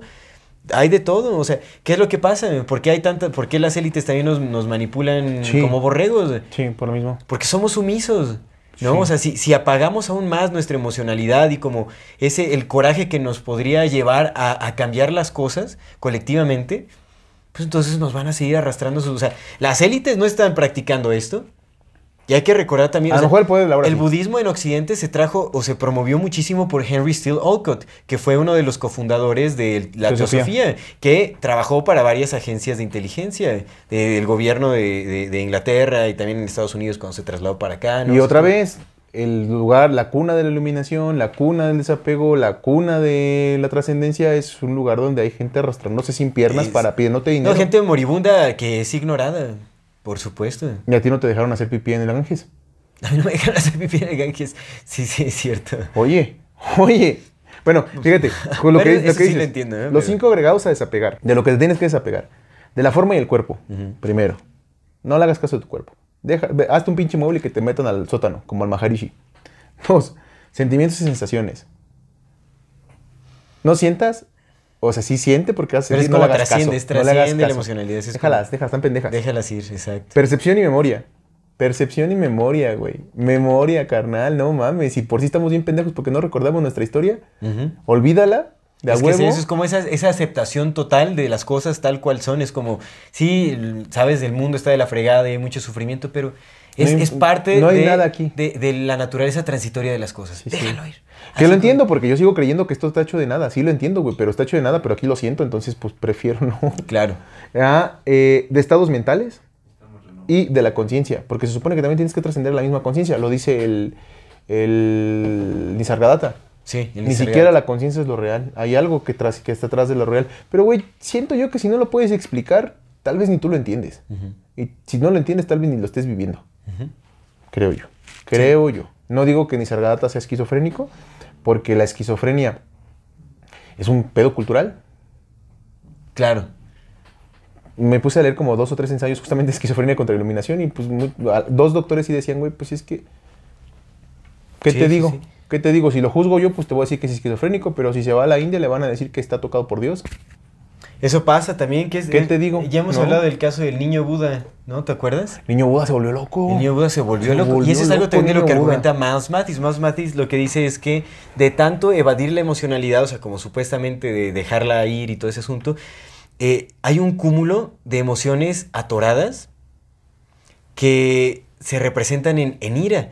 Y él dice que, o sea, es común ver en personas que practican meditación así profunda y de muchas horas y todo, que tienen momentos de colapsos, de neurosis, en donde se les bota la canica y explotan en ira y se les sale, se les barre todo, justamente Sí. porque no están experimentando esa emocionalidad que es súper necesaria.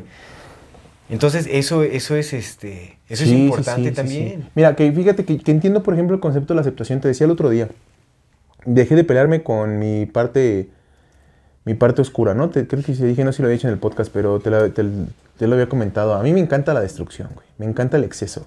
Sí. Me mama así, puta, destruir el exceso, carnal, destruirme, inmolarme, todas esas pinches cosas bien oscuras y bien ¿Cómo curas. que Me encantan, me encantan, me encantan, me encantan. ¿Te quemas o qué? ¿Te prendes? No, pero pues eh, emocionalmente, ¿no? Ah, ya, ya, ya. Espiritualmente, ¿sabes? Me quemo por dentro. Pues, carnal, pues es Sí, sí, güey. O sea, carnal, me encanta, güey. Me encanta destruir, me encanta, me encanta ver que la gente sufra, güey. Ok. Me mama. ¿Qué? ¿Qué te pasa? Pero, Qué fuerte. justamente como, pues es que es lo que te digo, dejé de pelarme con eso porque es real, güey. Sí, sí, sí. Pues sí, porque estoy programado, porque así soy, porque no soy, no sé por qué, pero me encanta. Y me encanta tanto, güey, que prefiero no hacerlo. Y como prefiero no hacerlo, eso me da más poder, güey. Eso me da poder. Porque si, si a mí no me gustara eso, güey, ¿yo cómo puedo decir que no soy malo? ¿Cómo puedo decir que no soy malo si no disfruto con hacer chingaderas? ¿Cómo puedo decir que no soy malo? ¿Cómo puedo decir que no es que soy buena persona? Pues carnal, si nunca, nunca has herido a alguien y te ha gustado, ¿cómo puedes saber que no te gusta?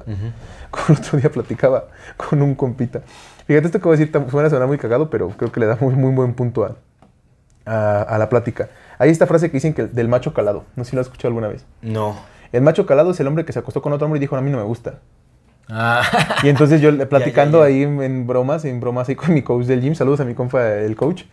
Eh, platicando con él, pues va un, un- uno de mis primos también ahí, que es un señor ya grande, pero pues va ahí, y, bueno, ahí cotorrea, ahí, ahí cae.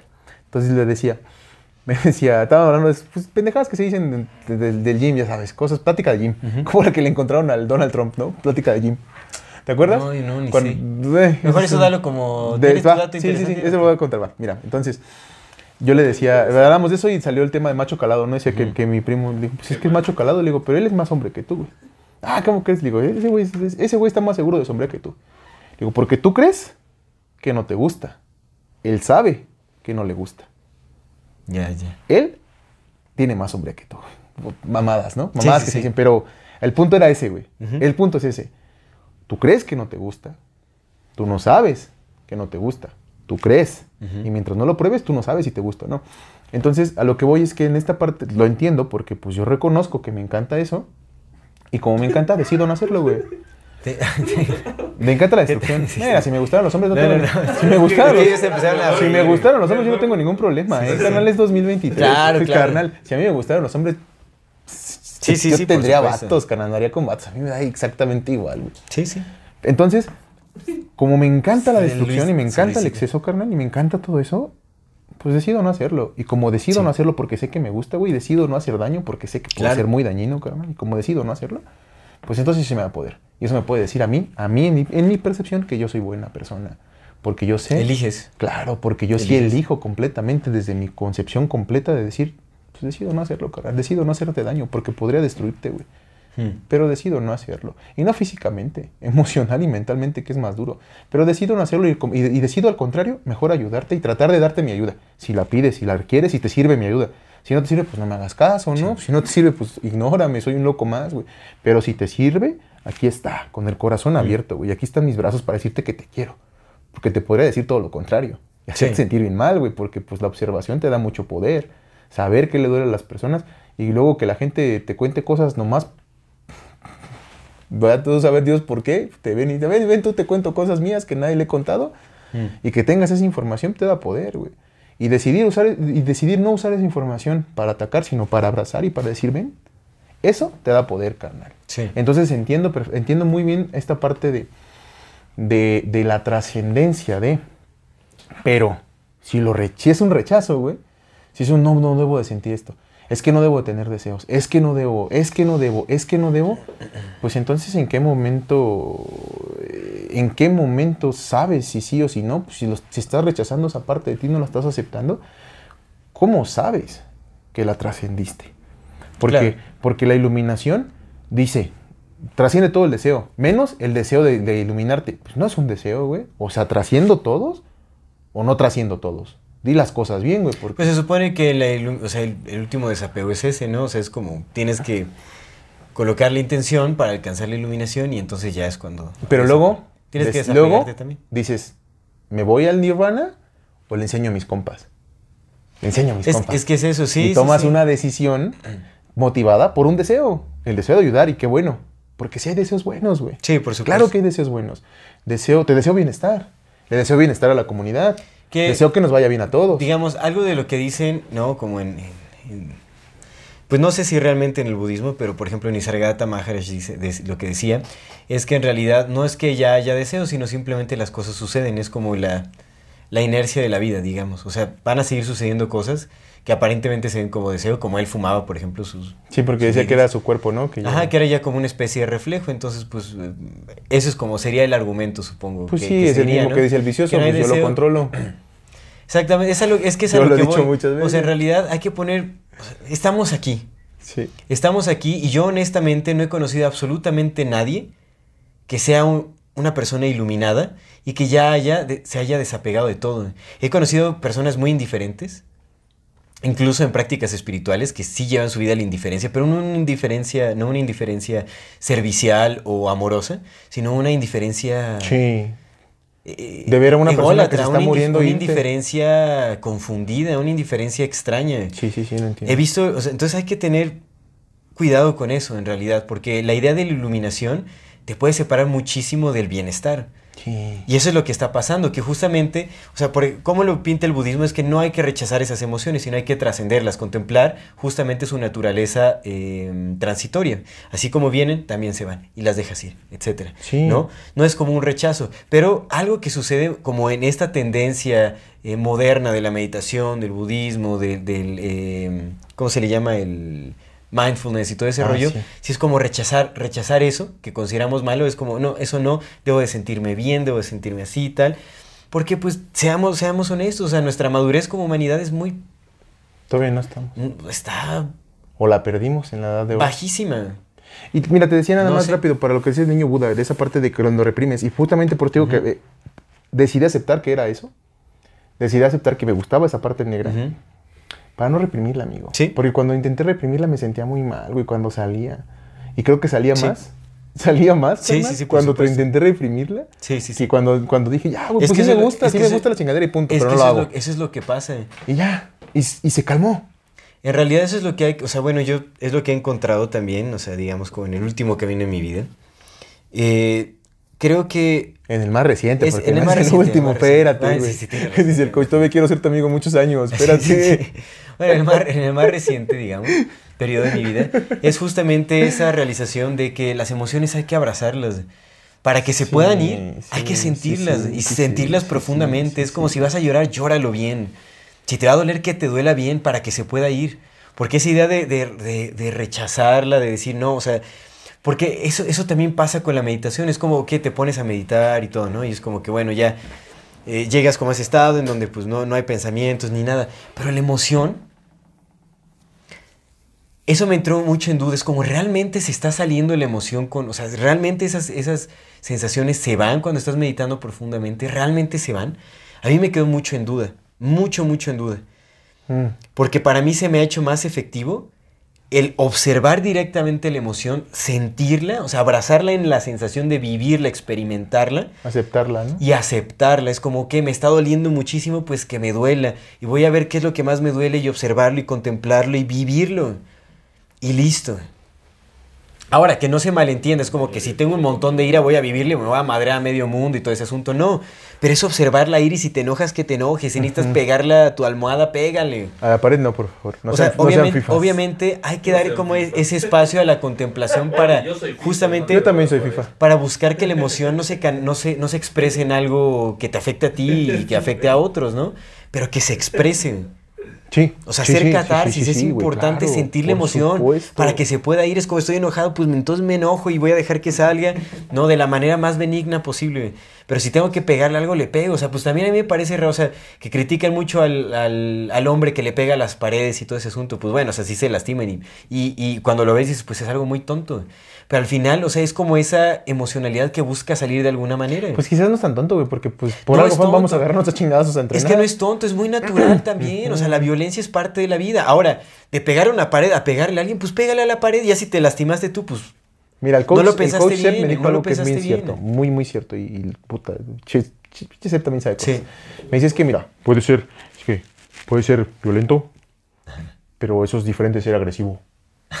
Y dije, sí, es cierto. sí, claro, la violencia Sí, es parte, sí. la agresividad no es necesario que seas agresivo. Sí. Pero puede ser violento, claro, güey.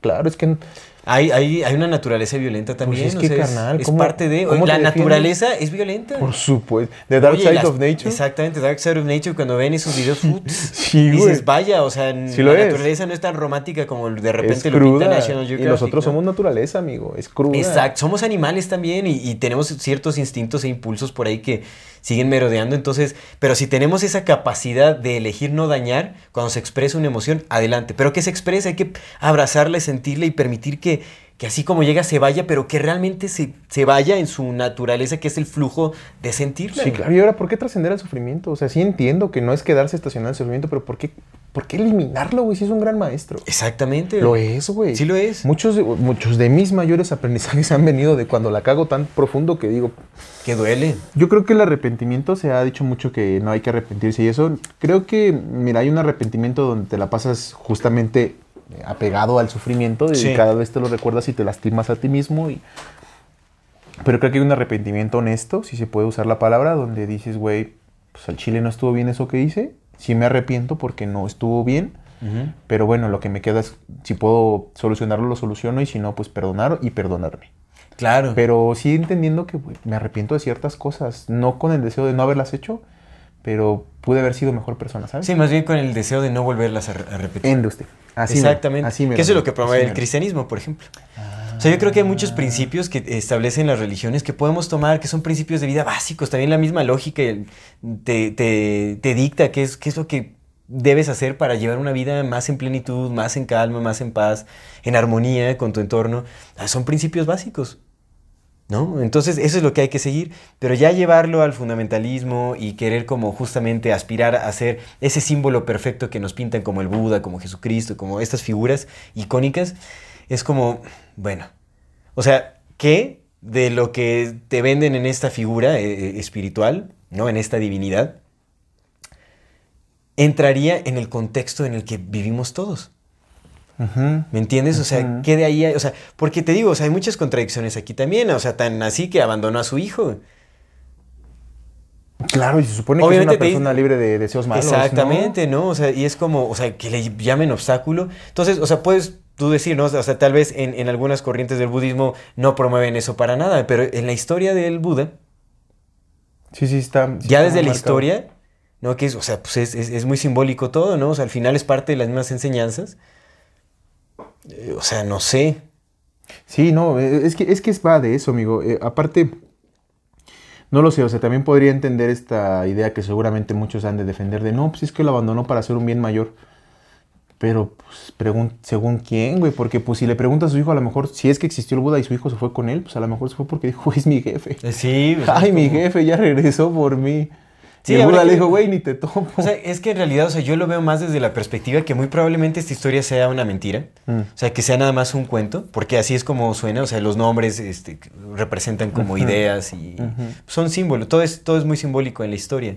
Entonces, que te pongan así como la idea del hijo, nombre de un obstáculo, es como, qué fuerte. Al final la humanidad depende de, que procreemos, o sea, de que tengamos hijos, de que los amemos, de que cultivemos eh, el bien en las nuevas generaciones, de que les demos amor para que salga más amor en- en- en lo que sigue. Sí.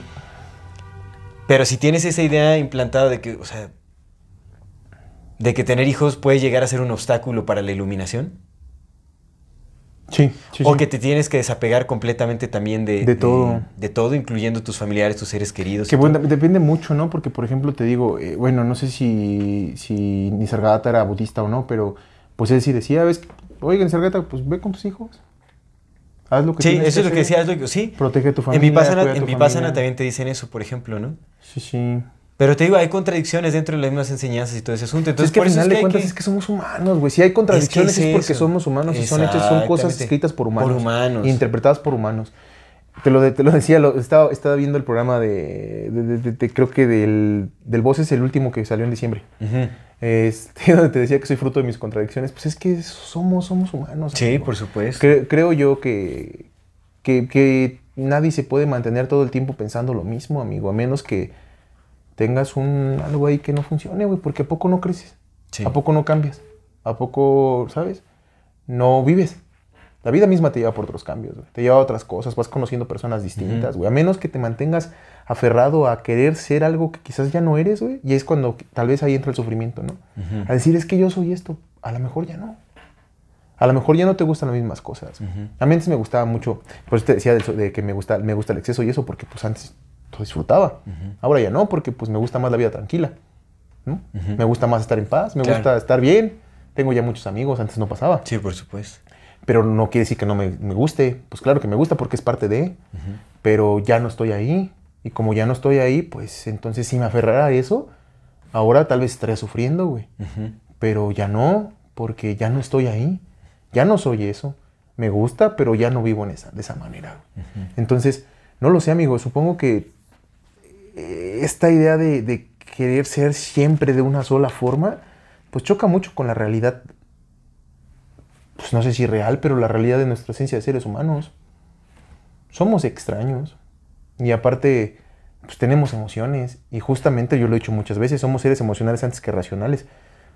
Cuando queremos primero pensar antes de entender que estamos sintiendo algo, pues es cuando empiezan a haber estas pequeñas fallas, ¿no? De decir, es que tú tienes que ser esto y esto y esto y esto. ¿Por qué? Pues porque yo lo digo, porque ese es el camino. Y es como, pero si no lo siento así, ¿no?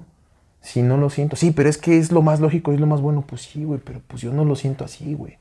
Métete a trabajar de banquero porque eso es lo que deja dinero. Sí, pero mi corazón me dice que yo corte piñas, güey. Me gustan las piñas, me gusta el olor de las piñas y me gusta cortar cosas. ¿Por qué no puedo vivir de cortar piñas? Porque te vas a morir de hambre. Pues sí, pero a lo mejor No, de banquero me voy a... piñas. Ajá, Justo. Y a lo mejor de banquero me voy a morir de, no de hambre, pero de, de inanición espiritual, ¿no? Sí, sí, pues de hambre espiritual. ¿no? De hambre espiritual. Lo mismo creo yo que podría pasar en este aspecto de la falsa iluminación, cuando dices es que yo tengo que ser bueno, tengo que ser perfecto, tengo que decir que solamente me gustan las cosas buenas, tengo que hacer solamente cosas buenas. Justamente se puede tornar en un vicio. Claro, Se puede te puedes tornar en un volver el. Buda, el Buda niño. Exactamente, es que eso es lo que pasa. Es que eso es una. O sea, ahorita ya tenemos una prueba de alguien que realmente intentó seguir los mismos pasos del Buda. Y se volvió loco Esa es una prueba.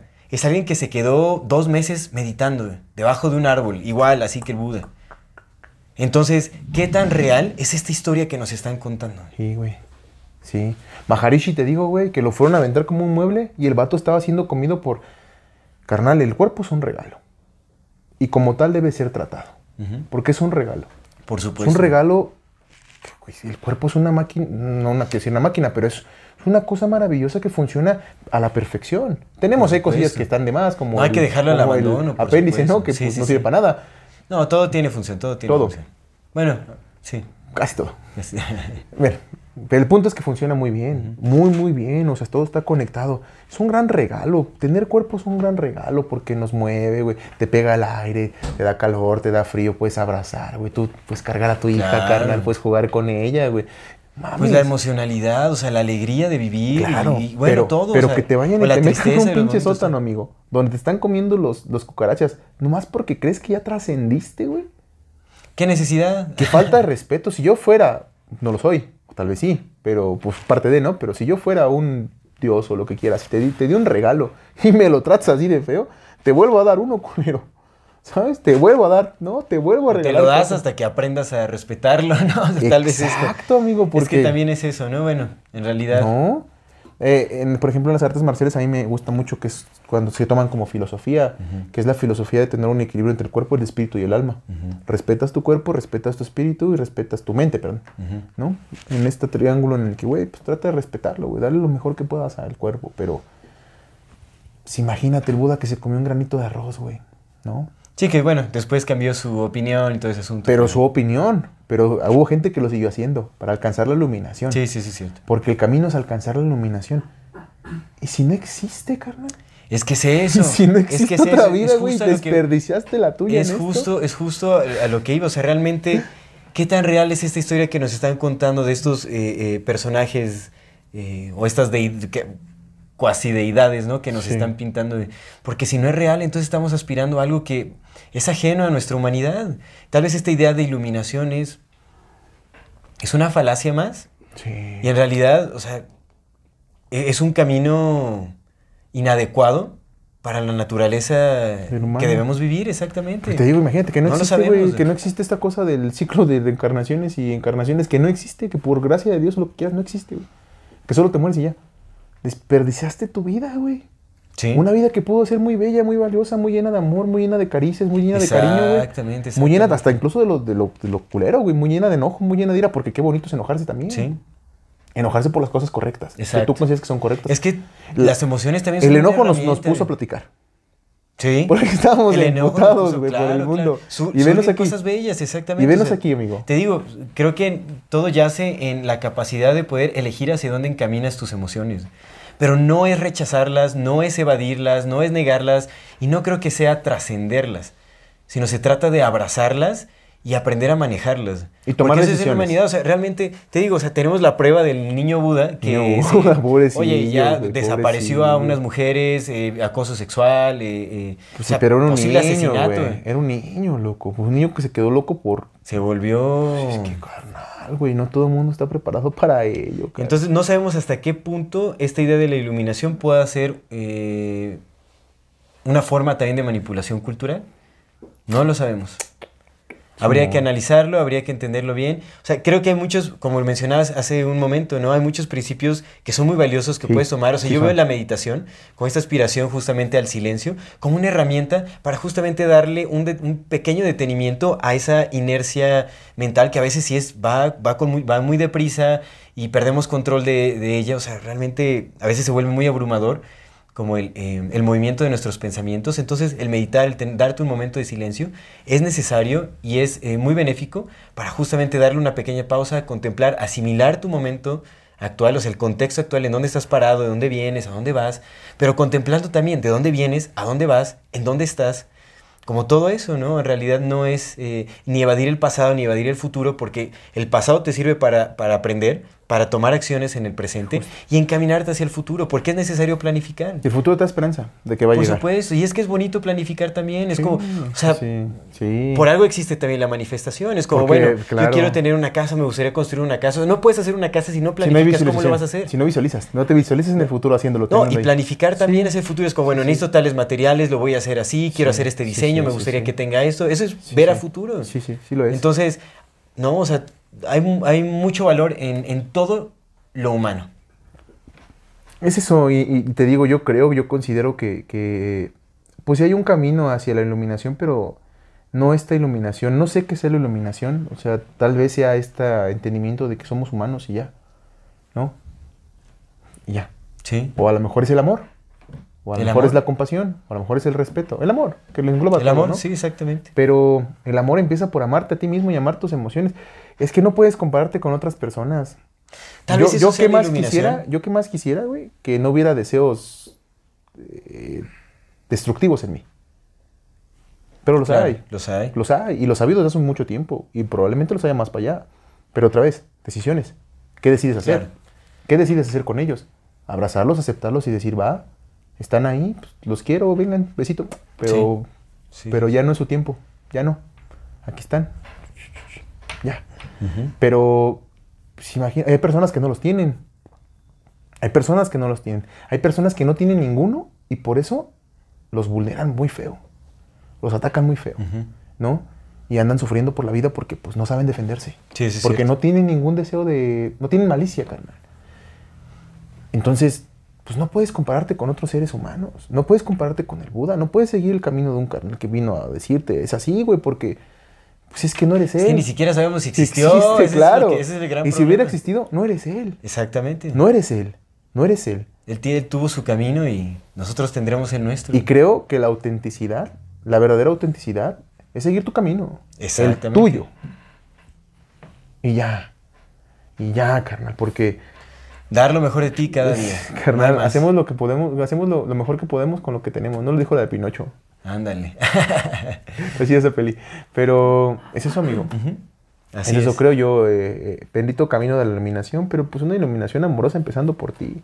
Y yo, es lo que te iba a decir, ¿no? Tal vez la iluminación sea tan solo aprender a amar la vida. Ande, ande, con todo lo que conlleva. Todo. todo. Y si deseas, pues deseas. Y si sufriste, pues sufriste. Pero lo que sí me gusta mucho, mucho, mucho, sí es entender que todo es impermanente. Ah, es que por supuesto. Ese está bien bonito. Por supuesto, Ya. eso, eso relaja bastante. Muy ¿no? chingo. Un chingo. Sí, como, todo lo que empieza acaba, carnal. Exactamente. Y como todo empieza, Te digo, seguir los principios que sí son aplicables. Simón, Simón. Pues, a ver, conclusión. Concluir. Conclusión. No, pues ya fue la conclusión. ¿Esa? Ya concluimos, Ah, por pues ya. supuesto.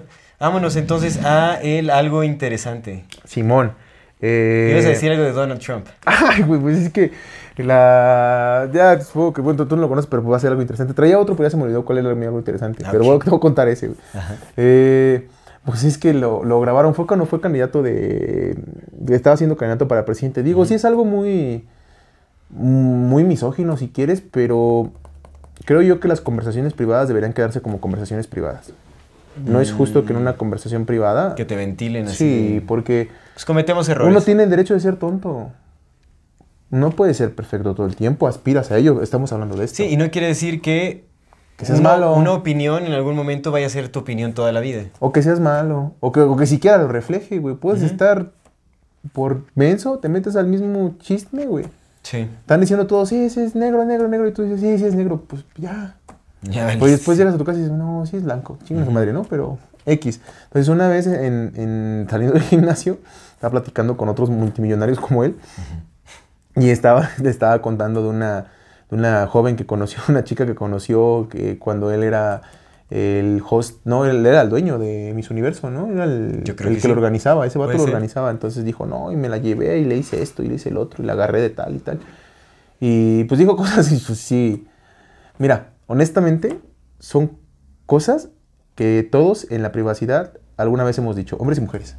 Porque yo he escuchado a morras platicar en la privacidad y también a veces son bien explícitas. Ah, sí, sí. Pero bien Sí, explícitas, sí, carnal, sí. explícitas, hablando Sí, por... y vatos, pues también. Sí, Pues por también supuesto, somos, por supuesto. somos, somos. Entonces, güey, esta pinche doble moral de que, oye, es que eso no se dice, güey, cállate los ojos y tú también lo dices.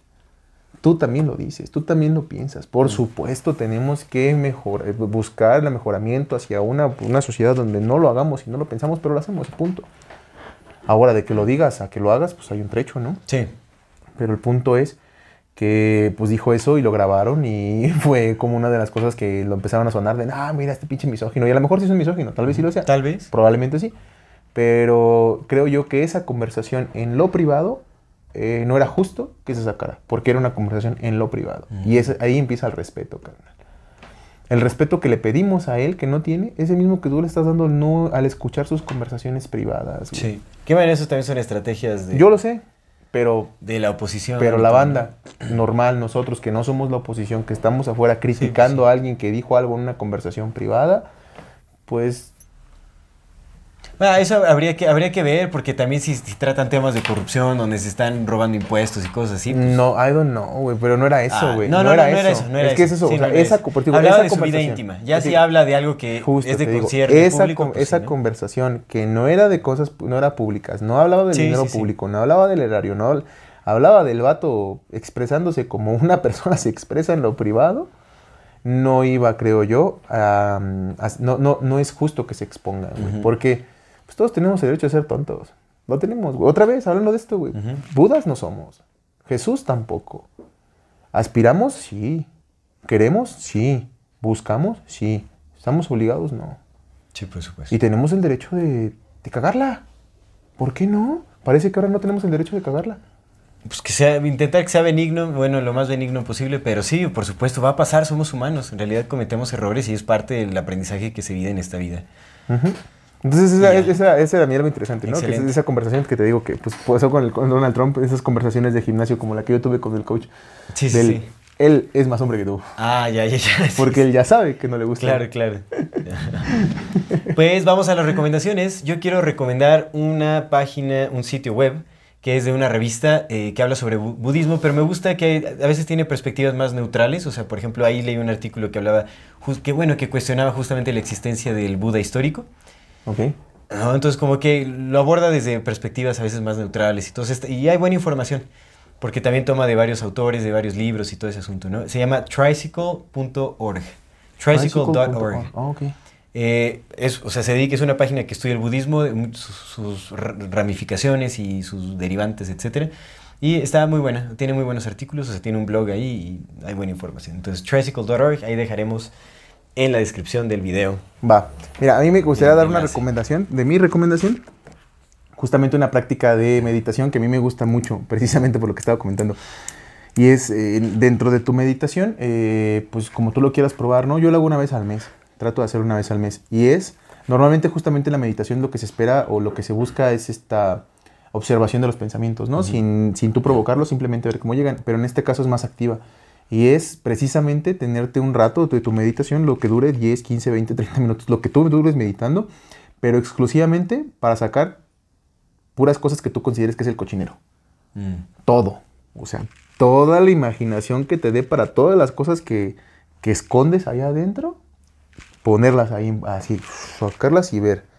Que te gusta cortar flores y arrancar flores al vecino, aquí, observarlo. Que me gusta robarme las limonas de la iglesia, aquí, ¿no? Todo lo que tú consideres que es malo, sacarlo en ese momento en meditación y observarlo y, y- y llenarte de eso y regodearte en eso, ¿sabes? Como bañarte en todo eso. Y una vez que ya lo viste todo, todo, todo, todo, justamente, dejarlo ir. Dejarlo ir. Dejarlo ir, dejarlo ir, dejarlo ir. Entonces, eso te ayuda mucho justamente para que todas estas emociones que todos tenemos, todos, pues no se apoderen de ti.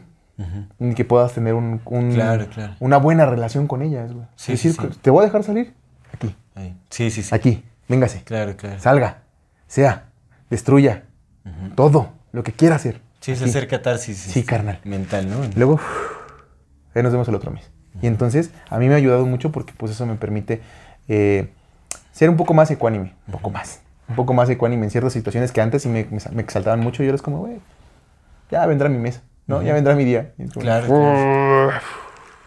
Que fíjate que es, bueno, tal vez es, es O lo, que necesites, ¿eh? Si es una Sí. vez a la semana, pues una vez a la semana, carnal. Claro, y si es en claro. tu meditación diaria, pues ahí sácalo. sí. Si es mucho, ahí. Que también está la meditación, ¿no? Que decía más Mathis que... eh, bueno, es- realmente no es que él la haya, la haya propuesto, sino más bien él, en- justamente en una de sus críticas al budismo, él hablaba como del tipo de meditación que hace, que, hace, que es, dice, que según lo que parece, es eh, el tipo de meditación que hubiéramos hecho en tiempos primitivos. Mm. Que justamente, pues, al no haber distracciones, tecnología y todo eso, pues llegaba un momento, cuando oscurecía, que el ser humano se quedaba en contemplación de sus pensamientos y todo ese asunto. Entonces, más bien es, es, es eso, es como quedarse en, sus en- en un momento de reflexión interna, como de, de ahondar más bien en los pensamientos y pensar, estimular el pensamiento de, ay, yo hice esto por esto y tal vez debería hacer esto y entonces así, como pues reflexionar, darse un, un tiempo de reflexión que es justamente como una forma de meditación más natural, que es como una especie también de recapitulación del día o de recapitulación de la vida, de, de eventos y todo ese asunto, ¿no? Y eso también es muy benéfico Sí, claro. porque te permite conocerte más y los orígenes de ciertas acciones, como todo ese tipo de cosas. Entonces también es, creo que es un buen modelo de meditación. Muy distinto al vaciarte por completo, pero es como una meditación activa, ¿no? Es una meditación activa, exactamente. exacto. Pero bueno, damos por concluido este episodio, pero antes de despedirnos, como siempre queremos recordarle a nuestra querida audiencia que si no se han suscrito a nuestro canal, pueden hacerlo ahora. Denle click a la campanita para que les llegue notificación cada que saquemos un nuevo video. Si les gusta lo que hacemos, por favor, ayúdenos compartiendo nuestro contenido para llegar a más personas y así seguir creciendo. Toda retroalimentación es más que bienvenida. Nos encantan sus comentarios, sugerencias, historias, etcétera.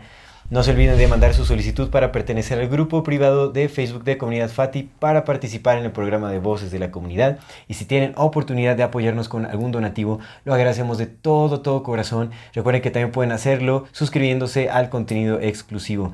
Eso nos ayuda muchísimo, muchísimo a sostener y seguir desarrollando este proyecto. Muchísimas gracias, Gracias. a todas las personas que nos acompañaron hasta este momento. Muchas gracias. Esto es Amor Fati. En la infinita brevedad del ser. Hasta luego.